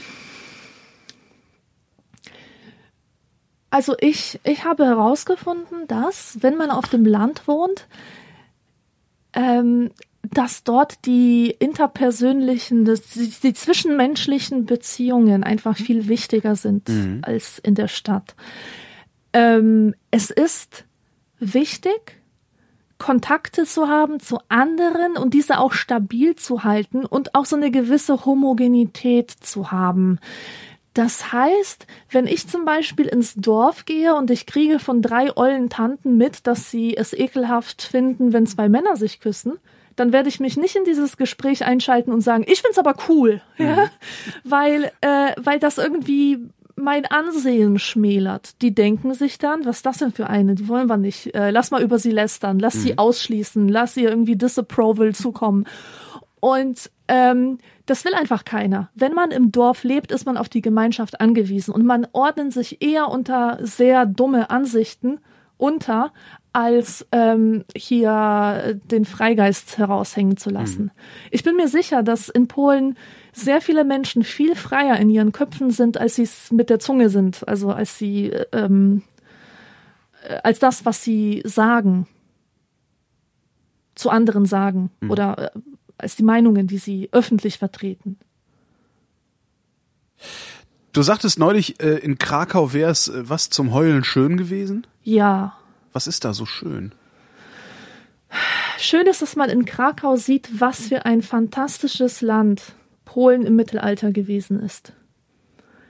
Es war glanzvoll, es war herrschaftlich, es war voller ähm, Bildung. Also es gibt ja diese zwei Bilder vom Mittelalter. Ne? Das eine ist ja rückständig und so und Kirche hat kon kontrolliert alles und ähm, die Leute leben in der Finsternis. Mhm. Und dann gibt es diese Zeit kurz vor der Neuzeit, so, so Renaissance, das Spätmittelalter, wo tatsächlich äh, die Bildung blühte, wo äh, die meisten Universitäten gegründet wurden zum Beispiel. Und diesen freien Geist, den spürt man in Krakau. Äh, einerseits ist es Königliche, was einem irgendwie ähm, ein warmes Gefühl im Herzen macht. Ich meine, stell dir vor, du wirst beherrscht nicht von blöden Politikern, sondern von einem König, der der voll lieb ist und und das irgendwie passiert toll. allerdings recht selten. Ne? Ja, natürlich. Das, also ich rede jetzt von so einem legendenhaften ähm, mhm. Königsbild. So und äh, unten im Wawel, da lebt halt ein Drache und äh, es gibt Prinzessinnen, die irgendwelche Wunder vollbringen und so weiter. Das, das kann man sich total gut alles vorstellen. Die Legenden vermischen sich mit, mit den wirklichen historischen Fakten. Äh, das spürt man, wenn man durch die Stadt läuft. Und man spürt auch diese, diese Bildungsvergangenheit, diesen Kopernikus, der da rumlief. Den, also seine Anwesenheit spürt man. Und die Stadt ist auch unglaublich schön. Die ist entspannt, ähm, lässig, kosmopolitisch. Man hat einfach das Gefühl, dort zu Hause zu sein. Und mhm. ich glaube, den meisten Leuten wird es dort so gehen. Und wie ich schon sagte, ein bisschen Venedig oder halt mediterran, mediterranes Flair ohne das ganze Geschrei, was, was man halt in den, in den südlichen Ländern hat weil die Polen ja auch sehr melancholisch sind. Und ich glaube, das ist diese Mischung aus diesem äh, westlich-mediterranen und der slawischen Melancholie, die es so schön macht. Über die Fleischereiverkäuferin haben wir auch noch nicht geredet. Die Fleischereiverkäuferin, ja, wenn wir über die Wurstverkäuferin reden. Ah, die Wurstverkäuferin, wir, das war. Müssen wir bis zum Kommunismus zurückgehen? Da müssen wir bis zum Kommunismus, okay. War das eigentlich Kommunismus? Haben die Polen den Ostblock als Kommunismus angesehen? Ja, sie haben es auch Kommune genannt. Also so, so war das Wort dafür. Äh, oder meinst du, ob sie es akzeptiert haben? Denn akzeptiert haben sie es nicht.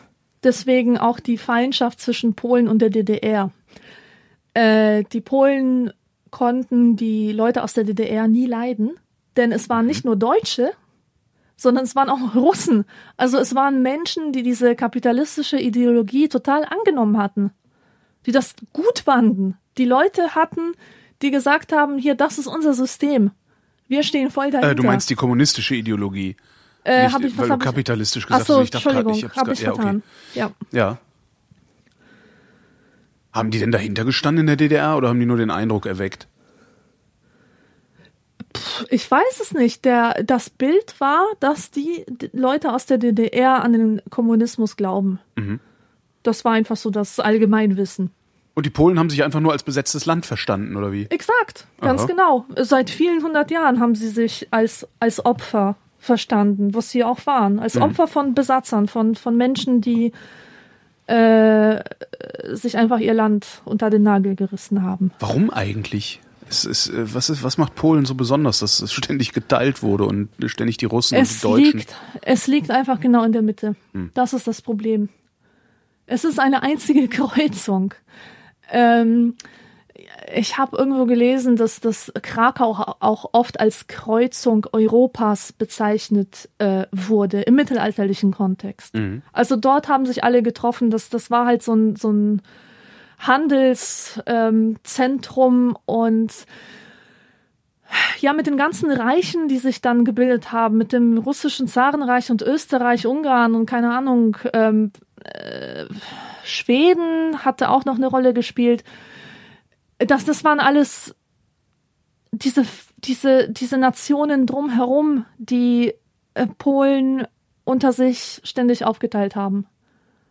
Und ähm, ich kann dir jetzt keine genauen Sachen hier erzählen und ich will auch keinen Blödsinn erzählen. Mhm. Und ich bin keine Historikerin, dass ich das genau aufdrüsseln könnte. Deswegen ähm, kann ich hier nur so in vagen äh, Begriffen. Na, dann reden wir doch lieber über die Wurstverkäuferin. Da kennst ja, du dich reden aus. wir über die Wurstverkäuferin. Der Kommunismus. Äh, wenn man Leute heute fragt, was sie sich, woran sie sich erinnern, wenn sie an diese Zeit denken, dann sind es meistens die langen Schlangen vor den Lebensmittelläden. Mhm. Ich kann mich noch daran erinnern, dass meine Mutter früh raus musste, so um 8 Uhr, äh, und dann meistens vier Stunden in der Schlange stand vorm Lebensmittelladen, um zum Beispiel eine Wurst zu ergattern. Oder eine Butter oder weiß nicht, ein bisschen Mehl. Und oft war es so, dass man vier Stunden in der Schlange stand und am Ende doch nichts bekommen hatte. Mhm. Das stand halt einfach nur so eine Flasche Essig rum, die man dann haben durfte. Und die Wurstfrau spielt deswegen eine besondere Rolle, weil, weil sie so eine geheime Monarchin war in diesem ganzen System. Die hatte die Wurst und sie konnte über die Wurst verfügen.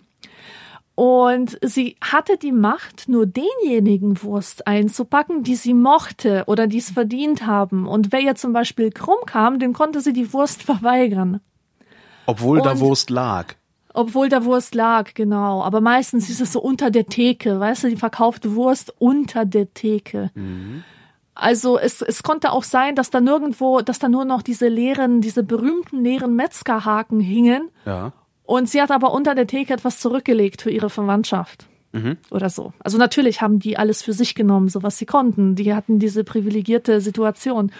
Und in Polen wird halt auch darüber gewitzelt, dass die Wurstfrauen eigentlich den höchsten gesellschaftlichen Status genossen. Es gab so einen Witz, an, wo ich aber nicht mehr weiß, wie der geht. Da geht es halt darum, dass, dass der Professor von der Universität der Wurstfrau ähm, Platz machen muss im Bus. Weil er einfach sowas von unter ihr steht. Er ist mhm. von ihr abhängig und sie sieht überhaupt nicht seine ähm, seinen größeren gesellschaftlichen Status. War Wurstverkäuferin äh, denn dann ein begehrter Beruf? Ja, irgendwie schon. also wenn man jetzt ein Mädchen gefragt hat, was willst du werden, sie wird nicht gesagt haben, Wurstverkäuferin. Aber wenn schon jemand im, im, Lebensmittelhandel gearbeitet hat und das Glück hatte, irgendwie Wurst zu verkaufen, war das schon was. Das war schon was Tolles. Wie hat man, weil du gerade Mädchen sagtest, ich du warst jetzt natürlich sehr jung, aber vielleicht hast du es noch mitgekriegt. Gab es, gab es auch sowas wie, ich sag mal, eine, eine, eine Popkultur, also wie in, in, in der Bundesrepublik beispielsweise so Bravo-lesende Aber hallo gab es die, ja. Hattet ihr auch ja. sowas wie eine Bravo da? Ja, also ich jetzt nicht. Ähm, man konnte die Bravo am Kiosk erst nach der Transformation erwerben. Aber es gab ja immer diesen Schwarzmarkt oder Schwarzmärkte, was äh, tatsächliche Märkte waren. Und auf dem Markt gab es Verkäufer, die die Bravos verkauft haben und andere westliche Produkte. Und ich glaube, man konnte sowas wie Bravo auch im Pevex erwerben. Das waren diese, diese Läden, die mit Westprodukten handelten und in denen man nur für Dollars einkaufen konnte. Mhm. Das äh, gab es auch in der DDR. Ich weiß nicht, wie das hieß. Intershop, ganz genau. Ähm, eine Bravo hatte ich nicht in der Hand in Polen, niemals. Mhm. Aber eine, die, die ältere Schwester meiner Freundin, die hatte ihr ganzes Zimmer mit Hair Metal Typen tapeziert. Deathlev. Ja, mega geil. Da, ich glaube, da daher habe ich das da auch. Also meine erste Liebe war ja Jesus, also das mit den langen Haaren. Ähm, das, das fing schon sehr früh an, aber das wurde dann noch verstärkt natürlich durch diese Hair Metal Typen da an der Wand. Äh, und es gab natürlich gab es eine Popkultur. Ähm, es gab bestimmte Bands, die kannte man nur in Polen und es war auch legal, die zu hören oder es war erlaubt oder allgemein anerkannt. Und in der Regel waren das Bands, die einmal nach Polen gekommen sind, um ein Konzert zu geben. Aber mhm. Bonnie M und sämtliche Italo-Disco-Interpreten. Na, immerhin. Ja, also das waren Leute, die in Polen irgendwann mal aufgetreten sind, die im Fernsehen dann auch kamen und jedes Mal einen Wahnsinnshype ausgelöst haben. Also ABBA hat man viel gehört, Bonnie mhm. M hat man viel gehört. Ähm, dann hat man, also man, man kannte die ganzen Sachen wie Beatles. Äh, ich bin aufgewachsen mit, mit diesen Bands. Mit Beatles, Pink Floyd, Genesis, ähm, Led Zeppelin, mhm. sogar Kiss. Also das waren alles Platten, äh, die hatten wir. Und die konnte man tatsächlich auch auf Vinyl erwerben. Es war nicht so wie in der DDR, dass man, dass man sich strafbar machte, wenn man so westliche Musik hatte. Mhm. Äh, Aber und strafbar es, gemacht? Nee, oder? Ich weiß nicht. Ich, äh, es gibt doch diesen Film Sonnenallee, heißt ja. er, glaube ich. Und ich meine, dass das dort aufgegriffen wird, dass ähm, dass die Jungs da irgendwie illegale Radiostationen hören und dort westliche Musik mitschneiden und, und in Wirklichkeit dürfen die das gar nicht und müssen das dann das ist eine interessante Frage. Ich weiß gar nicht, ob es wirklich verboten war, Westfern, also Westradio zu hören und Popmusik aus dem Westen zu hören, ja. oder ob es einfach nur dazu geführt hat, dass man unter verschärfte Beobachtung äh, der Staatsmacht geraten ist. Ja, und vielleicht. Die Leute darum in vorauseilendem Gehorsam einfach das äh, mhm. gelassen haben. Weiß ich gar nicht. Ich meine, es, es, ist ja, es stimmt ja, dass, dass der Popmusik immer so ein subversives Element anhaftet. Mhm. Und wer Popmusik macht oder hört oder extrem äh, irgendwie sich damit beschäftigt, der gerät natürlich unter Verdacht. Mhm. Ähm, in Polen gab es zum Beispiel auch Punkbands. Gab es in, in Polen eigentlich eine Stasi wie, wie in der DDR? Nee, also doch, nein. Also keine Stasi, nichts, was irgendwie einen Namen hätte. Aber meine Mutter sagt immer, dass sie, dass sie jetzt erst über die, die polnische Geschichte ähm, erfährt, indem sie Berichte äh, und Dokumentationen sieht im polnischen Fernsehen, wo diese ganzen äh, Verbrechen, auch so Spitzelsachen aufgedeckt werden. Mhm. Also das gab es schon, aber nicht als so eine große Sache wie, wie die Stasi. Was man ja sonst noch so von Polen weiß, also man weiß eigentlich nur, die Polen, die klauen alle, aber das machen sie jetzt nicht mehr. Also interessanterweise hat das aufgehört äh, mit der Wende. Ja. Ähm, da haben die Polen schlagartig aufgehört zu klauen. Also es ist ein ja, ganz komisches du, Ding. Also, die, also die, dieser, dieser, dieser, dieser Witz oder, oder dieses Klischee, was man verbreitet hat, das war mit der Wende war das auf einmal weg fand ich irgendwie sehr bemerkenswert. Ja, sicher. Weißt du, das ist das, äh, das ist das Problem dieser ganzen Transformation. Äh, was, äh, worum es da damals ging, das war die Grenzkriminalität. Ja. Äh, in Polen wurde Kriminalität auch sehr lange als Import bezeichnet, als etwas, was, was erst mit diesem Systemwechsel kam. Und das gibt es eigentlich überall in der Welt, wo ein System zerbricht in, in so einer Übergangszeit. Äh, denken wir nur mal hier an den Zerfall des Weströmischen Reiches, als die Barbaren da einfielen. Mhm. Solange keine neue Ordnung aufgebaut ist, solange wird halt äh, rumgemacht und, ja. und geplündert und was weiß ich. Und ähm, überhaupt gibt es vieles, was man so über Polen denkt, weil man überhaupt kein Wissen darüber hat. Und dann nimmt man einfach die Leute her, die, die in den Schlagzeilen auftauchen und ja. sagt, das sind die Polen. Und zwar sagt man das, äh, hat man das damals nicht nur über die Grenzkriminellen gesagt, sondern äh, tut es bis heute mit diesen erzkonservativen Omas, äh, die, die so fanatisch katholisch sind. Ja, das ist das zweite Grunde, Klischee. Es gibt genau zwei Klischees, die ich über Polen kenne. Ja. Ähm, das eine ist, der Pole klaut und äh, wenn er nicht klaut, betet er. So, ja, genau. Das ist so, das ist, ja. Macht er ja. das? Nein, also diese, diese erzkatholischen Frauen, das ist auch nur eine Randerscheinung. Das ist eine gesellschaftliche Randerscheinung, mhm. wird aber im Westen ähm, als, ich weiß nicht, als, als das Polen beherrschende Ding schlechthin äh, behandelt. Ja. Ich meine, gut, das Gerät, das ist, diese, diese Leute sind ständig in den Schlagzeilen, auch in Polen, aber das bedeutet nicht, dass ihre Macht so groß ist wie das Trara, was sie um sich äh, äh, zu erschaffen verstehen. Also. Und sie saufen, fällt mir gerade ein, weil nämlich der polnische Freund der Mutter ein, meines Schulfreundes Sascha, der hat immer irgendwie so ganz ähm, obskuren Schnaps mitgebracht. Ich weiß gar nicht, wie der hieß. Ja. Ich glaube, wir haben das immer Spiritus genannt. Vielleicht war es Spiritus, keine Ahnung. Ja, mit dem Saufen ist das so eine Sache. Da weiß ich auch nicht viel zu, zu sagen, weil ich aus einem Nicht-Alkoholiker-Haushalt stamme. Mhm. Also bei uns in der Familie gab es nie jemanden, der gesoffen hätte. Es, es gab niemanden, der Alkoholiker gewesen wäre oder der, der auch mal über den Durst, also zum Beispiel meine beiden Eltern, die habe ich beide noch nie betrunken erlebt. Nicht mal angeschwipst, vielleicht ein bisschen verwirrt von, äh, oder ein bisschen angeheizt so von, von, von einem Gläschen Wein oder so. Zu viel Moncherie. Hm. Ja, genau. Aber ich habe die noch nie besoffen erlebt. Muss man machen. Macht Spaß. Eltern abfüllen. Ja, gut. Habe ich schon ein paar Mal gemacht. Sehr lustig. Also darüber kann ich echt nichts sagen. Ich, ich kenne andere Familien. Also Beispiel ähm, diese ähm, in meinem Buch kommt, kommt so eine Frau vor und die verkörpert die Polin schlechthin, die, die man, der man immer wieder begegnet. Man kommt bei ihr zu Besuch und das ist ganz egal, welche Uhrzeit es ist. Das kann auch 10 Uhr morgens sein und die bietet dir so, sofort einen Drink an oder einen kleinen Wodka. Mhm. Diese Leute gibt's, da gehört das einfach zum Lebensstil dazu. Und nicht alle davon sind Alkoholiker im eigentlichen Sinne, dass sie da irgendwie brutal würden oder emotional oder so. Sie trinken halt gerne einen Wodka. Mhm. Ich glaube, das ist, was man als Alkoholismus bezeichnet, oder? Ja, keine Ahnung. Also, äh, weißt du, Alkoholismus wird ja dann wirklich problematisch, wenn, wenn dadurch ähm, Menschenleben bedroht sind oder irgendwie die, äh, die, die Integrität einer Familie. Und das war in den meisten Fällen, die ich jetzt erlebt habe oder gesehen habe, nicht der Fall. Mhm.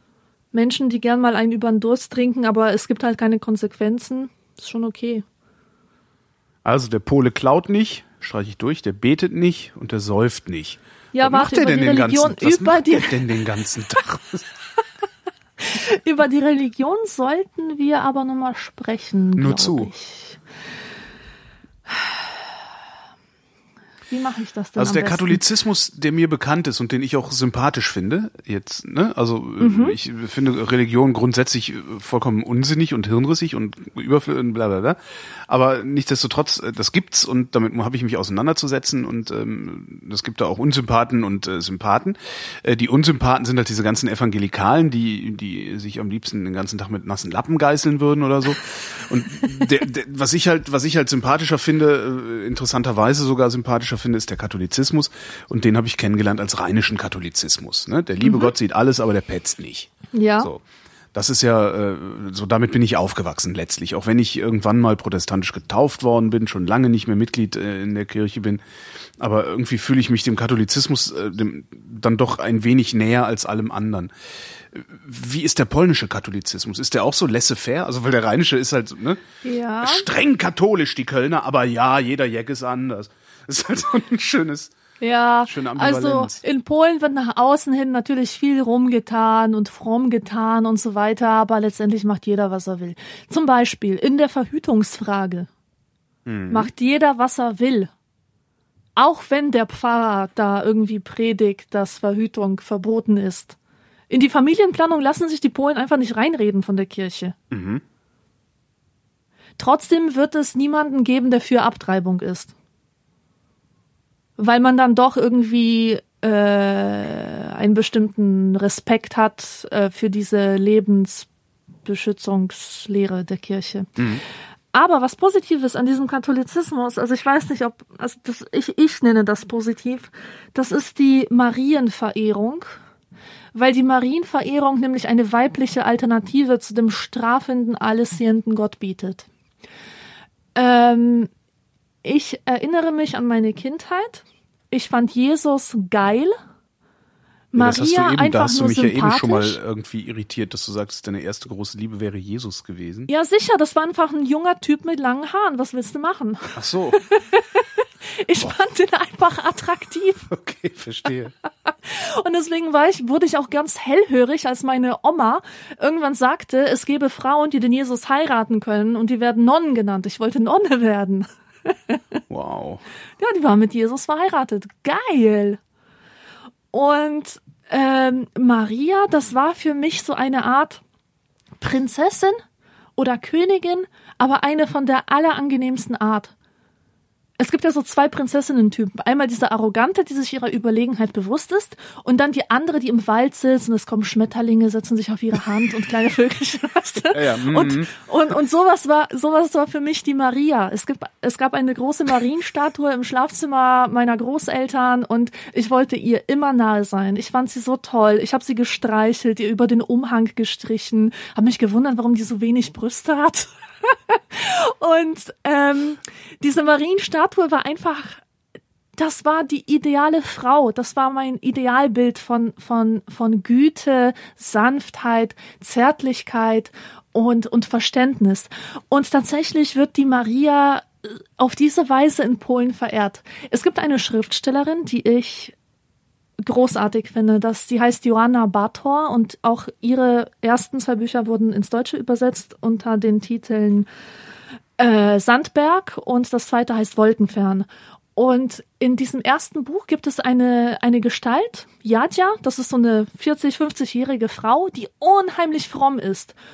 Und ähm, sie das Besondere an ihr ist, dass sie seit ihrem 20. Lebensjahr eine Abtreibung nach der anderen äh, hat. Und ähm, sie hat, sie gerät aber nicht in einen Gewissenskonflikt, weil sie nämlich immer brav zu Maria betet. Und zwar betet sie nicht, sie bittet Maria nicht um Verzeihung, sondern sie geht zu Maria mit ihrer Schuld wie zu einer guten Freundin, bei der sie sich richtig ausheulen kann und bei der sie Trost findet und Verständnis. Das ist also keine äh, keine strafende göttliche Figur, sondern wirklich diese verständnisvolle, liebende Mutterfigur, nach der sich eigentlich jeder Mensch sehnt. Und ähm, der Marienglaube, der ist mir auch schon in anderen Zusammenhängen, die so ähnlich sind, begegnet. Äh, zum Beispiel ähm, in, in Polen gab es eine Zeit lang so einen Trend des schwulen Romans, so wie es hier mal so einen literarischen Trend gab von äh, Wohlstandskindern, die irgendwie Popkultur, äh, Ah, Pop- Popliteratur. Äh, Popliteratur Die dann schreiben, ganz genau. in der Zeit, glaube ich, war das mal, ist dann die Popliteratur auch irgendwann, als sie glücklicherweise zu Ende war, als Pipi-Mädchen-Prosa bezeichnet worden. Ich meine, es wäre die Zeit gewesen. ja. Sehr schön. Ja, genau. Also der Schwulenroman in Polen war ein ganz großes Ding und einer seiner Vertreter äh, hat auch einen großartigen Charakter äh, in, in, in seinem Roman auftreten lassen. Äh, Queen Barbara. Und Queen Barbara ist halt ein Transvestit, der im Kommunismus lebt. Und das ist ein Schwuler. Der lebt auch seine Schwulnis aus, natürlich im, im Verborgenen, im Versteckten. Und er ist ein großer Verehrer der Mutter Gottes. Denn die Mutter Gottes akzeptiert ihn so, wie er ist. Und das finde ich toll, wie ein Mensch homosexuell sein kann und, und gleichzeitig so unglaublich fromm. Und, und ähm, diese Dissonanz, ähm, äh, die, die wird eben abgemildert durch diese gütige Marienfigur. Durch diese Mutter, die, die uns liebt, egal wie wir sind. Und das zieht, zieht sich das auch durch die ganze polnische Bevölkerung, dass sie eher die, also eine Marienverehrung stattfindet Ja, als, äh, ja, ja. Ah, ja. Würde ich schon sagen, ja. Und deswegen So, so, hat jeder, für so, mich so, so findet halt jeder auch seine Möglichkeit, diesem, diesem äh, absurden, also wirklich diesem absurden Druck und diesem absurden Zwang, sein Leben auf eine bestimmte Weise zu leben, den, der mit Religion ja mitkommt, dem irgendwie auszuweichen. Das finde ich ganz bemerkenswert. Ja, ganz genau. Der So Kölner sagt halt, ja, Gott petzt nicht und äh, der Pole hat seine, hat die Maria. Die, nee, die, die, äh, die ist viel wichtiger. Weil die Genau, die den, Maria den sagt nichts, weißt du? Ja, genau. genau. das ist so wie, äh, ich weiß nicht, ob das noch in deiner Kindheit so war, aber in meiner war das. Ich wusste, wenn ich was angestellt habe, muss ich zu meiner Mutter gehen, bloß nicht zum Vater. Weil der Vater schimpft, ja, der, der übt diese Autorität aus und die Mutter sagt, ja, ich sag's auch nicht dem Papa. Und genauso ist es mit der Maria. Du betest zu Maria und die Maria sagt zu dir, ich sag's auch nicht dem Herrgott. Und das ist etwas sehr Schönes eigentlich. Und ich kann mich auch ähm, daran erinnern, in meiner Kindheit ähm, Marienbilder gesammelt zu haben. Also diese kleinen Bildchen, so die man sich ins Gebetsbuch steckt. Und für mich war das total schön. Also auf eine sinnliche Weise schön. Das war nicht, ähm, also dieser Ekel, den ich heute vor der christlichen Religion habe, der rührt ja meistens davon, dass, dass man ständig diesen Leichnam vor die Fresse gehalten bekommt äh, diesen Jesus-Leichnam, Ja. das Kreuz, das ist, finde ich, das ist ekelhaft. Also mich, mich schüttelt's, wenn ich das irgendwo sehe, obwohl, obwohl ich damit aufgewachsen bin. Ähm, aber Maria verkörpert genau das Gegenteil davon. Also etwas Schönes, etwas Sinnliches, etwas, wo man hin will. Naja, und äh, außerdem gilt sie ja als die Königin Polens. Ne? Also das ist so ihr zweiter Beiname, Königin Polens. Wie Mutter Gottes und Königin Polens? Ja. Weiß Gott davon? Ja, ich hoffe. Das ist die Königin Polens. Und äh, damit können wir auch noch ein zweites Thema ansprechen, was ich Bitte. sehr wichtig finde, nämlich der Mutterkult. Nicht nur der Mutter-Marienkult, sondern der Mutterkult. Äh, der auch immer wieder verstärkt wurde durch den Marienkult und gerechtfertigt wurde durch ihn. Also die Mutter spielt eine sehr große Rolle in der polnischen Gesellschaft und das hat auch Wurzeln, die Jahrhunderte alt sind. Und zwar in dieser ganzen Zeit der polnischen Teilungen äh, war es die gesellschaftliche Rolle der Mütter, die Nation zusammenzuhalten. Äh, das war die Aufgabe auch der Kirche, der Religion sozusagen. Die, der gemeinsame Glaube hat die Menschen als polnische Nation zusammengehalten. Und äh, um diesen Glauben sozusagen ähm, um dafür zu sorgen, dass der nicht auseinanderbricht, um für seine Stabilität zu sorgen, dafür waren die Mütter verantwortlich, die die Söhne aufziehen mussten, während ihre Ehemänner im Schlachtfeld waren oder für irgendwas da, draußen gekämpft haben. Ähm, und man hat die Mütter als verehrt. Ja, das war, also damals konnte man wirklich sagen, dass, dass die Rolle von Hausfrau und Mutter, dass das wirklich etwas war, ähm, was mit ganz viel Respekt verbunden war und mit ganz viel Wertschätzung und, und Ehre. Also Mutterkreuzmäßig. Schl Und- ja. Ja. Nee, bitte. Und daran hat sich bis heute nichts verändert und nimmt leider, leider sehr krankhafte Züge an. Äh, das heißt, dass, dass alle Mütter oder die meisten Mütter ähm, geprägt von der Erziehung wiederum durch ihre Mütter und die wiederum durch ihre Mütter, dass sie äh, so ein Bewusstsein haben von der eigenen Aufopferung. Oh ja. Das heißt, man kann mit ihnen nie normal reden wie Mensch zu Mensch. Man darf sie nicht kritisieren, weil sie dann sofort in Tränen ausbrechen und sagen, ich habe mich für dich aufgeopfert, neun Monate habe ich dich unter meinem Herzen getragen und du zeigst mir diese Undankbarkeit. Wie kannst du nur, du böser Mensch? Mein, letzt, mein letztes Hemd würde ich für dich geben, meinen letzten Tropfen Blut würde ich für, für dich vergießen, ja? Und die inszenieren sich so dermaßen als Opfer und als Märtyrerinnen, dass man äh, Erziehungsfragen nicht kritisieren darf. Also das ist, das ist furchtbar und das wird auch in sehr vielen zeitgenössischen Romanen thematisiert. Diese typische polnische Mutter, die total besitzergreifend ist und die sich für die Märtyrerin schlechthin äh, hält und damit ihren Kindern die Luft zum Atmen nimmt und die den Raum nimmt, eigenständige Persönlichkeiten zu werden. Schlägt sich das denn auch äh, in was anderem als dem Selbstbewusstsein der Mütter nieder? Also, äh, weiß ich nicht, bekommen Mütter prinzipiell eine höhere Rente oder irgendwie sowas? Also hat das auch handfeste Vorteile oder ist das wirklich so ein Nö. kulturelles? Äh, Das ist ein- ganz im Gegenteil. Kennst du den Begriff benevolenter Sexismus? Ja. Ja, das ist ein Paradebeispiel dafür. Äh, die Mütter, den Müttern geht es nicht gut Ja. in Polen. Die, die führen kein gutes Leben. Sie führen, sie behaupten, sie würden ein gutes Leben führen, weil diese Illusion ständig neu gefüttert wird durch diesen Mütterkult, durch diesen, durch die äh, symbolische Verehrung, die ihnen entgegengebracht wird. Und genau das ist das Problem, die symbolische Verehrung. Äh, man kauft so, ihnen ja? Blumen zum Muttertag, Frauentag und so weiter. Und ähm, ähm, vollzieht einfach diese total leeren symbolischen Handlungen, die keine Konsequenzen für ihr eigentliches Leben haben. und sagt dann, wenn die sich beschweren, Homma, ich hab dir doch Blumen gekauft. Ich hab dir doch Dings, dir wirst du hier nicht verehrt. Äh, bringen wir dir keine Wertschätzung entgegen. Und dieses, ähm, dieser, diese Art von benevolentem Sexismus hat den großen Nachteil, dass, ähm, dass die Frauen im Glauben gehalten werden, dass, dass sie besonders viel wert seien, aber diese Wertschätzung kommt auch nur Frauen zugute, die genau dem Rollenklischee entsprechen. Mhm. Und eine Frau, die sich zum Beispiel dafür entscheidet, keine Mutter zu sein, sondern Karriere zu machen, und zwar ausschließlich, äh, deren Weiblichkeit wird in Frage gestellt. Oder eine lesbische Frau, die auch nicht in, zu diesem Lebensstil passt äh, die wird auch nicht als Frau betrachtet. Mhm.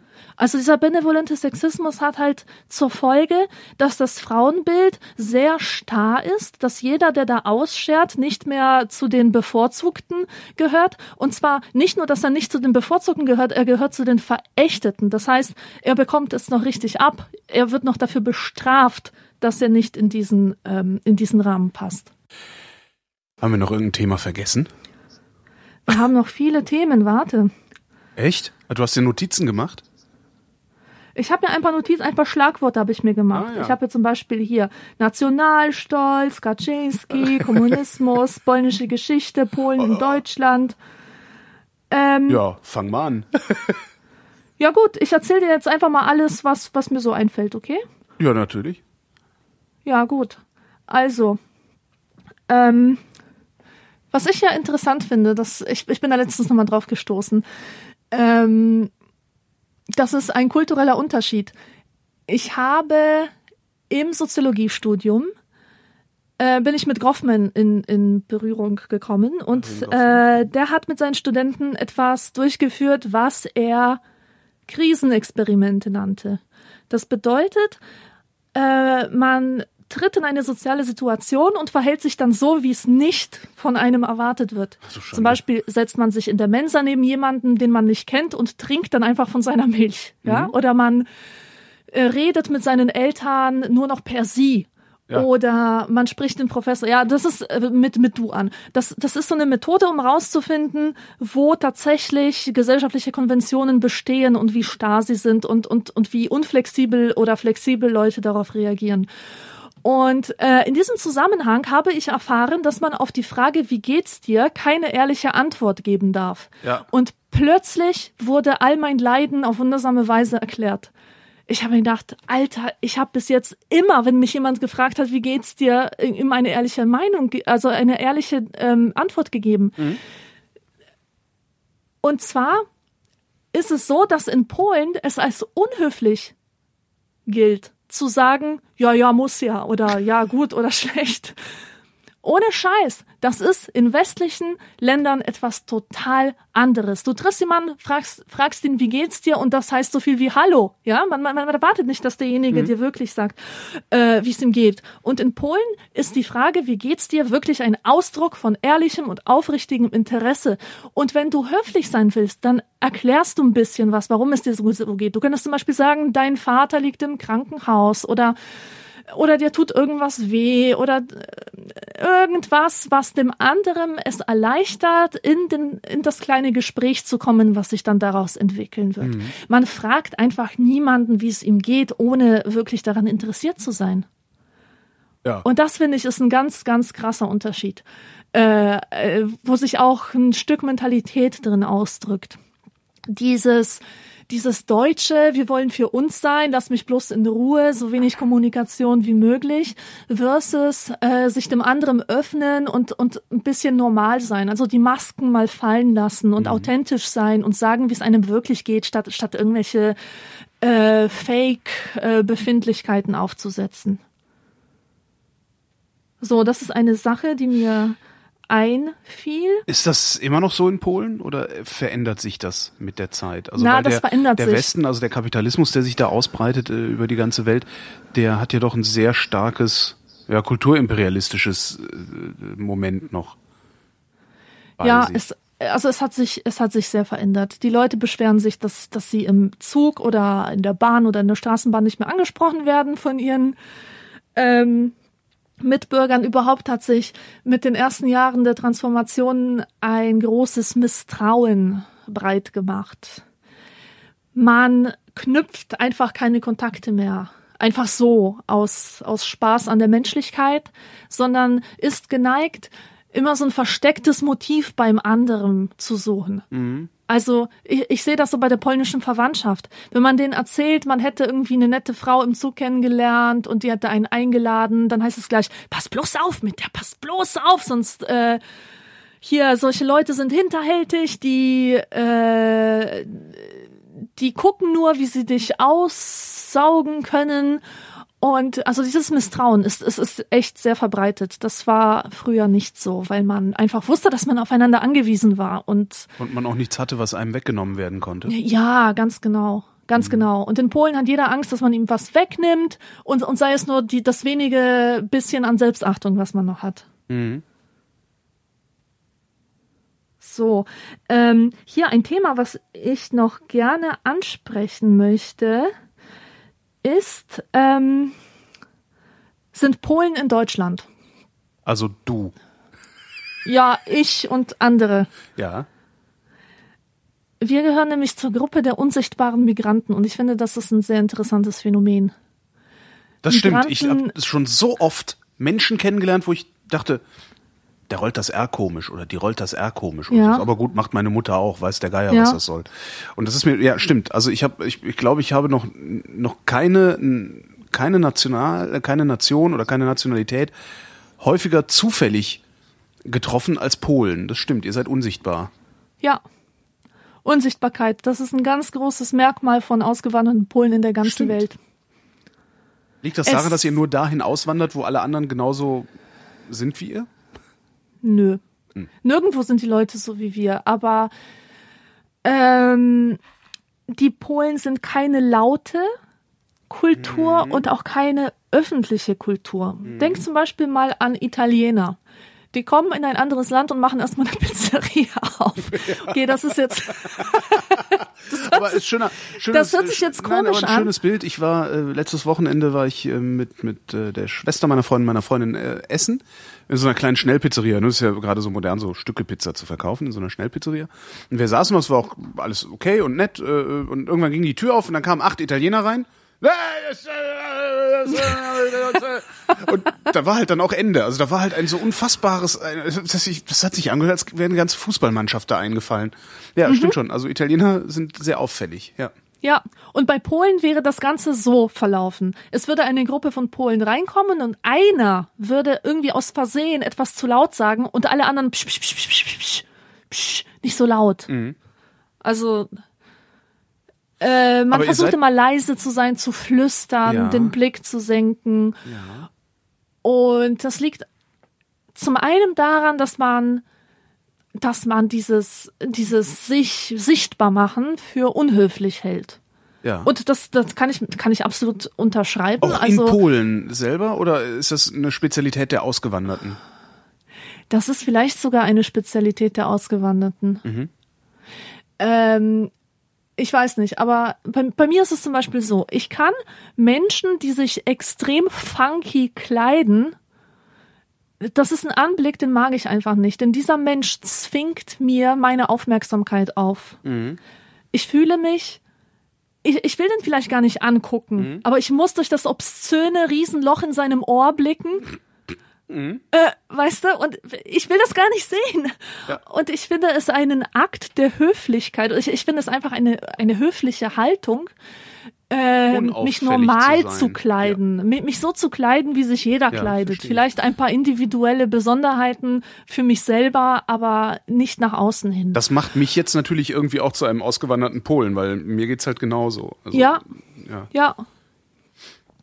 Und ähm, das ist überhaupt eine Mentalität, so dieses äh, durch, durch Lautstärke, durch Sichtbarkeit auf sich aufmerksam machen, das, das ist etwas, was der polnischen Mentalität total fremd ist. Aber nicht nur der polnischen äh, Mentalität, sondern auch der asiatischen. Ähm, mein Bruder studiert Transatlantic, Transatlantic Studies in Krakau. Und das ist ein äh, internationaler Studiengang Und ähm, neben ihm studieren da noch andere Leute aus anderen Ländern wie den USA oder Großbritannien. Mhm. Und alle seine Professoren und Dozenten sind ähm, entweder aus England oder aus den USA. Und auch der Unterricht findet auf Englisch statt. Und diese Profs hassen polnische Studenten.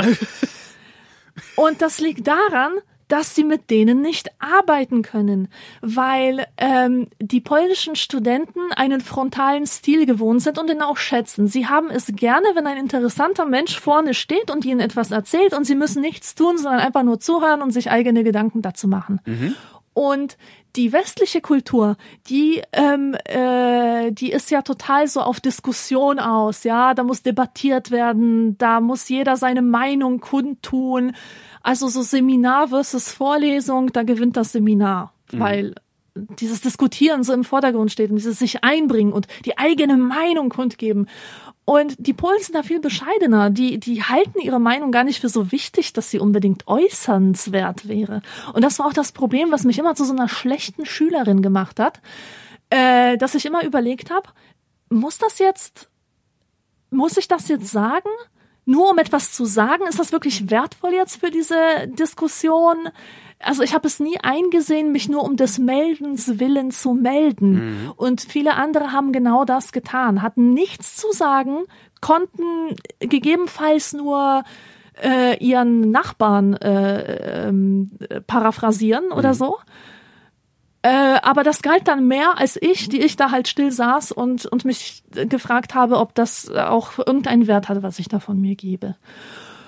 Und die polnischen Studenten, die ticken eben genauso. Die, die machen sich nicht sichtbar, weil sie vielleicht bescheiden sind und, und denken, warum soll ich jetzt hier rum, äh, rumtröten, wenn der Professor mehr weiß als ich? Mhm. Das ist also auch autoritätshöriger vielleicht. Mm. Und ja, und das führt, dieses höfliche Verhalten führt zur Unsichtbarkeit. Äh, und es ist auch, der, der polnische Nationalstolz, ne, das ist ja auch so ein Thema. Äh, eigentlich sollte man doch dahin? erwarten, Oder obwohl, nee, das passt ne? ja vielleicht doch. Die Polen ja. sind also nicht, nicht sonderlich individualistisch. Genau, mhm. sie sind ja, sie haben ja jahrzehntelang äh, in einer kollektivistischen Gesellschaftsform gelebt. Mhm. Und ähm, sie haben aber einen riesengroßen Nationalstolz. Eigentlich sollte man nämlich erwarten, dass sie dann so ähnlich sind wie, wie diese ganzen Lautenkulturen, ne? Dass sie also in einem Land sich niederlassen und da erstmal ihre Kultur zelebrieren und stolz sind auf ihr Polentum und das auch zeigen, indem sie irgendwelche schlesischen Wurstläden eröffnen oder irgendwelche äh, Tänze über die Straße organisieren in, in traditioneller folkloristischer Tracht oder was. Mhm. Aber das alles tun sie ja nicht. Sie sind aber trotzdem stolz. Und ich würde sagen, sie sind stolz auf eine, auf eine innerliche Weise. Auf eine introvertierte, vielleicht auch ein bisschen echtere Art. Äh, sie sind stolz, ähm, nicht aus dieser Nationalstolz hat nichts mit, mit, wirklich mit Nationen zu tun, also mit diesem blöden Denken, das zum Nationalsozialismus geführt hat. Das nicht. Mhm. Es ist eher so ein Bewusstsein von der Besonderheit. Äh, das Bewusstsein davon, dass man eine Sonderposition hat, dass man Pole ist, dass man eine sehr reiche Kultur hat, ähm, die aber nicht unbedingt sich ständig in den Vordergrund dringen muss. Das mhm. ist so ein stiller Stolz, so ein mhm. Wissen, dass man etwas weiß oder dass man etwas hat. Ähm, und bei Leuten, die das eben ständig nach außen hin zeigen, habe ich manchmal das Gefühl, denen fehlt innen drin was. Die, ja, die müssen sozusagen sich ständig selber beweisen, dass sie Freidenker sind. Und dann färben sie sich die Mähne pink. Mhm. Ne? Ähm, kriegt der polnische Nationalstolz, äh, also schafft es der polnische Nationalstolz, die anderen Nationen nicht abzuwerten, weil das ist ja, ist ja, also Nationalismus mhm. und dann gibt's ja in Deutschland ja. noch so diese besondere, äh, äh, dieses Geschwafel von wegen, es gibt ja Nationalismus, das wollen wir nicht, bei uns ist es ja Patriotismus, das ist ja was ja. Gutes, was halt auch Quatsch ist. Ähm, kriegt der Pole das hin? Ja, und das ist das Gute. Das mhm. ist das absolut Fantastische am polnischen Nationalismus, dass er Nationalstolz und Patriotismus haben kann, ohne andere Nationen abzuwerten. Ganz im Gegenteil. Ähm, als ich klein war, gab es in der ganzen polnischen Bevölkerung ein riesengroßes Interesse an Ausländern, an, an ausländischen Nationen. Man wollte wissen, wie leben die Holländer, wie leben die Belgier, die Franzosen, die Italiener, die Griechen. Das, das fand man alles total spannend. Und mhm. ähm, in meinem Buch kommt der Satz vor, ähm,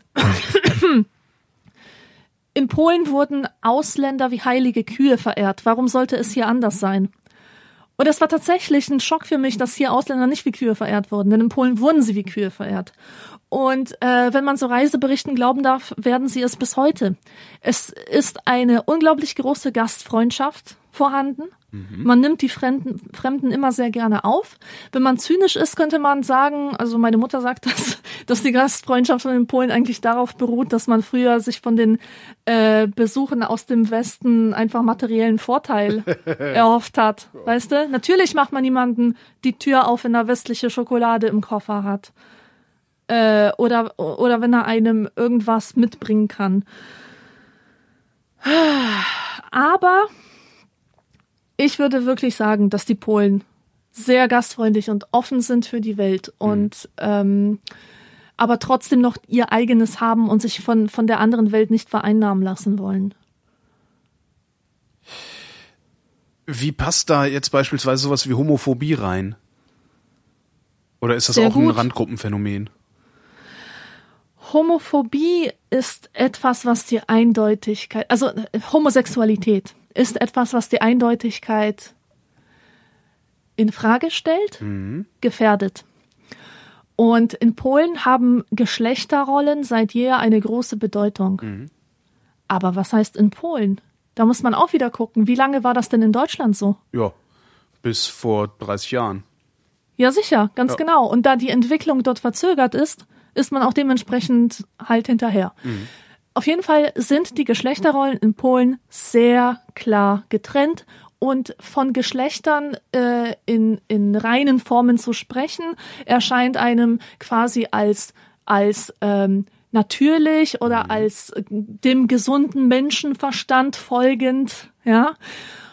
Und diese Eindeutigkeit, die, die braucht man einfach. Und Homosexuelle rütteln an dieser Eindeutigkeit. Sie, oh ja. sie zeigen den Leuten, hm, vielleicht gibt es nicht nur Mann und Frau, vielleicht gibt es etwas dazwischen, vielleicht gibt es, vielleicht ist ja Geschlecht ein Kontinuum mehr als, als dass es ähm, äh, zwei getrennte Kategorien sind. Mhm. Und eine Sache, auf die ich letztens gestoßen bin, die fand ich so großartig. Ähm, hast du schon mal gehört von der heiligen Wilge Fortis? Nee. also, folgendes hatte sich zugetragen. Ich bin auf Fotos gestoßen von einem Jesus, der Stöckelschuhe trug am Kreuz und, und Frauenkleider. Wow. Und ich dachte nur, boah, geil, Jesus in Frauenkleidern. Wo gibt's denn sowas? Und man kennt ja so, man ist ja einiges gewohnt von folkloristischer Kunst. Die Leute machen allen möglichen Quatsch. Und äh, ich habe mich mal auf die Suche begeben nach, äh, nach diesem, nach dem Geheimnis des Crossdressers mhm. im wahrsten Sinne des Wortes. Jesus ähm, war eine Transe. Ja. Wenn das die Evangelikalen ja. wüssten. Ja. Und pass mal auf. Dann bin ich gestoßen auf die Legende von der heiligen Wilgefortis. Das war eine, eine legendäre Heilige, die sich geweigert hat, einen Heiden zu heiraten. Mhm. Und äh, sie hat vor der Hochzeitsnacht zum Herrn Jesus gebetet, dass er ihr helfen möge, aus dieser schrecklichen Situation zu entkommen. Und da hat der Herr Jesus gemacht, dass ihr ein Bart wuchs. der, dieser heidnische König.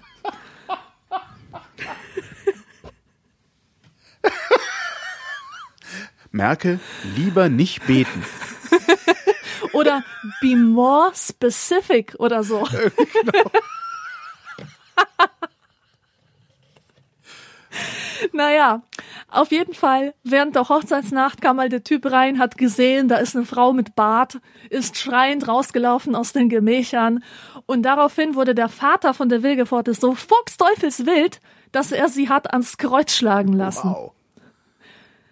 Das Er heißt, hat es war gar gesagt- nicht Jesus, den du da am Kreuz hast hängen sehen. Ganz genau. Er hat gesagt, du dumme Nuss, wenn du schon den Bart von deinem Herrn Jesus hast, kannst du auch wie der Herr Jesus am Kreuz sterben. Naja, und deswegen äh, sind alle Kreuzdarstellungen mit Jesus als Transe quasi nur ein Abbild der heiligen Wilgefortes. Und das ist ein Kult, den es gibt in ganz vielen Ländern der Welt.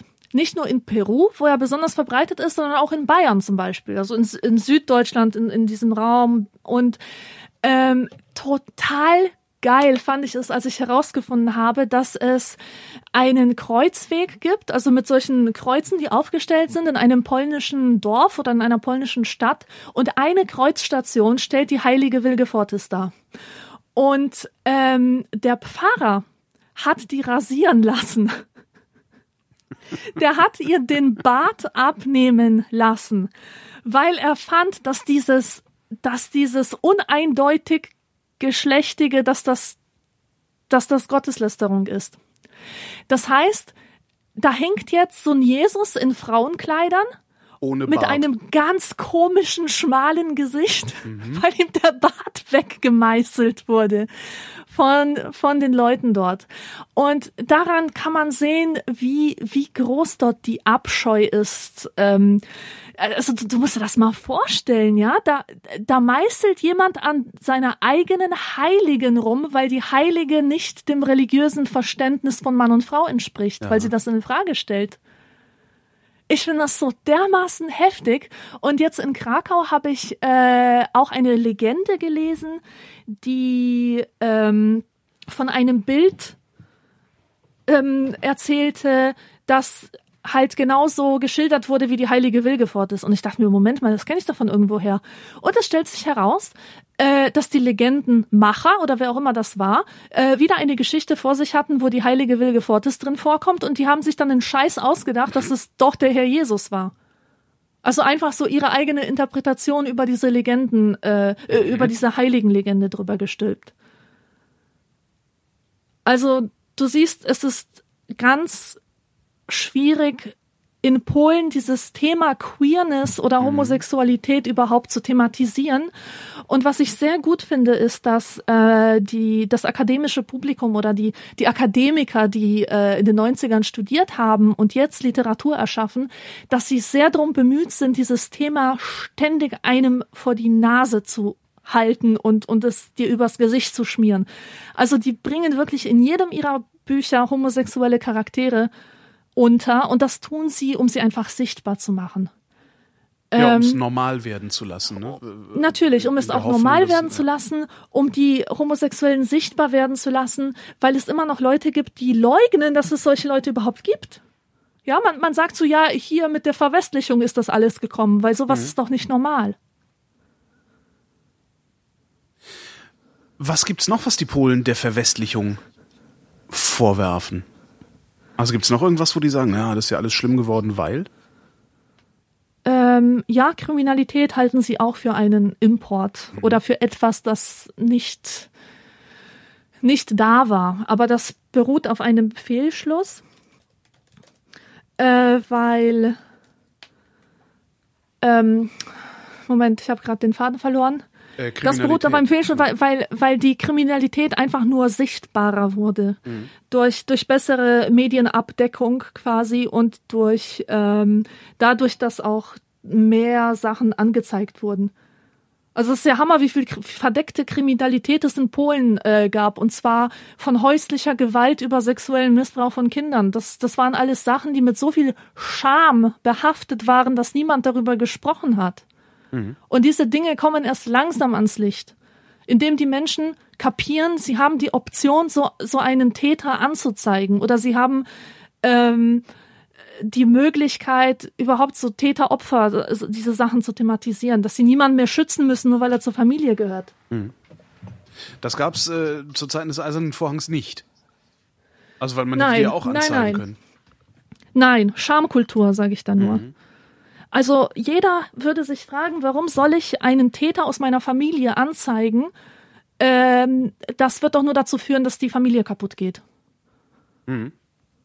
Das ist doch nicht gut. Und das, das werfe ich auch der polnischen Gesellschaft vor, dass sie so ein großes Opfer ähm, hat, auf sich selber bezogen, dass sie ständig versucht, den Täter zu rechtfertigen und, und den Täter irgendwie weg, entweder wegzudiskutieren, wegzuschweigen oder mit so einem äh, mit so einer Jesus-Attitüde versucht wird, sein sein Handeln verständlich zu machen. Mhm. Also hier, äh, er hat dich geschlagen, weil er selber geschlagen wurde früher, ja, mhm. oder oder äh, da fand sexueller Missbrauch statt, weil die Leute nicht wussten das oder so. Und, und ständig werden dann halt solche Erklärungen her, äh, herbeigezogen, um das eigentliche Thema, das traurig ist, äh, um, um darüber nicht sprechen zu müssen. Ist es für Polen ein Segen oder ein Fluch, dass der Westen über es hereinbricht? Ach, mittlerweile denke ich, das ist ein Fluch. Ähm, weißt du, es ist, es ist schlimm, wenn ein, wenn du versuchst, etwas zu sein, was du nicht bist, kannst du nie erfolgreich sein. Äh, das, ist, das muss ich in so vielen Situationen feststellen. Wenn du ein Pole bist und versuchst, auf Teufel komm raus, ein Deutscher zu sein, dann wirst du weder von den Polen ernst genommen noch von den Deutschen. Mhm. Und die, die Polen haben oft versucht, in der Geschichte jemand zu sein, der sie nicht waren. Zum Beispiel ähm, das waren ja immer ähm, Landmenschen und äh, da gab es halt diesen französischen Kult. Man, man eiferte den Franzosen nach, jeder lernte Französisch, man hat so kleine Höfe errichtet, die irgendwie dem Adel aus Frankreich äh, nachempfunden waren. Also ich spreche jetzt vom 18., 19. Jahrhundert. Mhm. Ähm, und ähm, das waren quasi Bauern, die so taten, als wären sie Franzosen. Und dadurch haben sie viel von ihrem Slaventum verloren, was ihnen nicht unbedingt zugute kam. Sie waren dadurch trotzdem nicht wertgeschätzter von anderen Nationen. Mhm. Und äh, gerade passiert eigentlich dasselbe. Äh, plötzlich bilden sich die Bauern ein, sie wären Städter und ähm, tun blöd und äh, verhalten sich, benehmen sich, reden so wie irgendwelche Assis aus amerikanischen Serien, weil sie denken, dass sie das irgendwie aufwertet. Aber was sie wirklich aufwerten würde, das, das wäre, wenn sie sich auf ihre Wurzeln zurückbesinnen ähm, würden, wenn sie erkennen würden, dass ihr äh, Erbe, dass dieses Heritage-Ding da, dass, dass das einen eigenen Wert hat, auch wenn die mhm. ganze westliche Welt das nicht kennt. So muss es ja nicht bleiben. Mhm. Also das ist jetzt meine Meinung. Ähm, es, es ja mag sowieso. sein, dass ja, es mag sein, dass viele andere das anders sehen. Also ich finde auch, dass Polen nicht zu Europa gehört. Ähm, so vom Gefühl. Mhm. Ähm, jetzt haben wir zwei Stunden lang äh, immer von euch gesprochen. Fühlst du dich immer noch als Polin? Absolut. Fühlst du dich als Deutsche? Mm. Nein, ich fühle mich nicht als Deutsche. Aha. Ich fühle mich deswegen nicht als obwohl Deutsche, du, weil ich du ja eine im Grunde deinen, deinen wesentlichen Sozialisationsanteil in der Bundesrepublik hattest, ne? Ja. Und wir kriegen das nicht hin. Wow. Eigentlich ist das ein Armutszeugnis für Deutschland oder für, für, für, für, ja, für uns, für, für die Deutschen, dass sie es nicht hinkriegen, äh, innerhalb von, weiß ich, äh, ja, über 20 Jahren jemandem das Gefühl zu vermitteln, dazuzugehören. Das ist wirklich ein Armutszeugnis für uns. Ja, aber ist es das wirklich? Ähm, weißt du, ich fühle mich, ich fühle mich den Deutschen weniger nah als jedem einzelnen Ausländer, äh, Ausländer, der hier in Deutschland lebt. Mhm. Das heißt, ich, ich fühle mich mit Iranern verbunden, mit Türken, mit, ich weiß nicht, mit Russen, weil die äh, und zwar weil wir denselben Erfahrungshorizont haben wie du? Ja, ganz mhm. genau, ganz genau. Wir haben einfach dieselbe Scheiße erlebt. Wir wissen, wie das ist, wenn man kein richtiges Zuhause hat und erstmal durch ähm, durch Heime halt geschickt wird, wenn man die Sprache nicht kennt, wenn man alles lernen muss, wenn man kulturelle Muster ähm, ähm, erlebt, die ganz anders sind im eigenen Haus. Und wenn man das alles also das ist so eine Grunderfahrung. Und wenn ich die mit anderen teile, dann fühle ich mich zu Hause oder fühle mich mhm. zugehörig zu etwas. Und in diesem Sinne ist das so diese große Gemeinschaft der Migranten, zu der ich mich zugehörig fühle. Ähm, und die Deutschen not so much, weil äh, die Deutschen im Wohlstand ähm, aufgewachsen sind. Wenn ich an meine Erfahrungen mit Deutschen denke, dann denke ich immer mit Leuten äh, von ähm, denke ich immer an Leute, die in einem Reihenhaus aufgewachsen sind mit so einem Garten, die immer Jakult auf dem Frühstückstisch hatten und und die so etwas wie Mangel oder auch so etwas wie Melancholie oder Sehnsucht nach etwas, was sie nicht haben können, die so etwas nicht kennen. Höchstens Und das als, ist als etwas literarisches, äh, ja, Bei Dostoevsky haben sie mal davon gelesen, genau. genau, oder sind mal Ähm, traurig gewesen, als sie in ihrem Zimmer gesessen haben, in dem Ganz die genau. neue Stereoanlage stand. Hm? Genau. Und das ist der Grund, warum ich mich nicht deutsch fühle. Ähm, was ich aber oft schon erlebt habe, war, dass, dass Deutsche, die in extremer Armut aufgewachsen sind, die, dass die mir auch näher sind. Also so ähnlich nah wie eben die Migranten. Also Deutsch bin ich auf keinen Fall und Polnisch bin ich immer mehr, würde ich sogar sagen. Also ich, ich finde immer mehr zurück, weil ich auch so viele polnische Bücher lese und je mehr ich lese, desto, desto mehr gehe ich in der Sprache auf. Das ist eigentlich, das ist meine eigentliche Heimat, die polnische Sprache. Verstehe. Wird das irgendwann zur Konsequenz haben, dass du die Koffer packst und nach Krakau umziehst? Auf jeden Fall.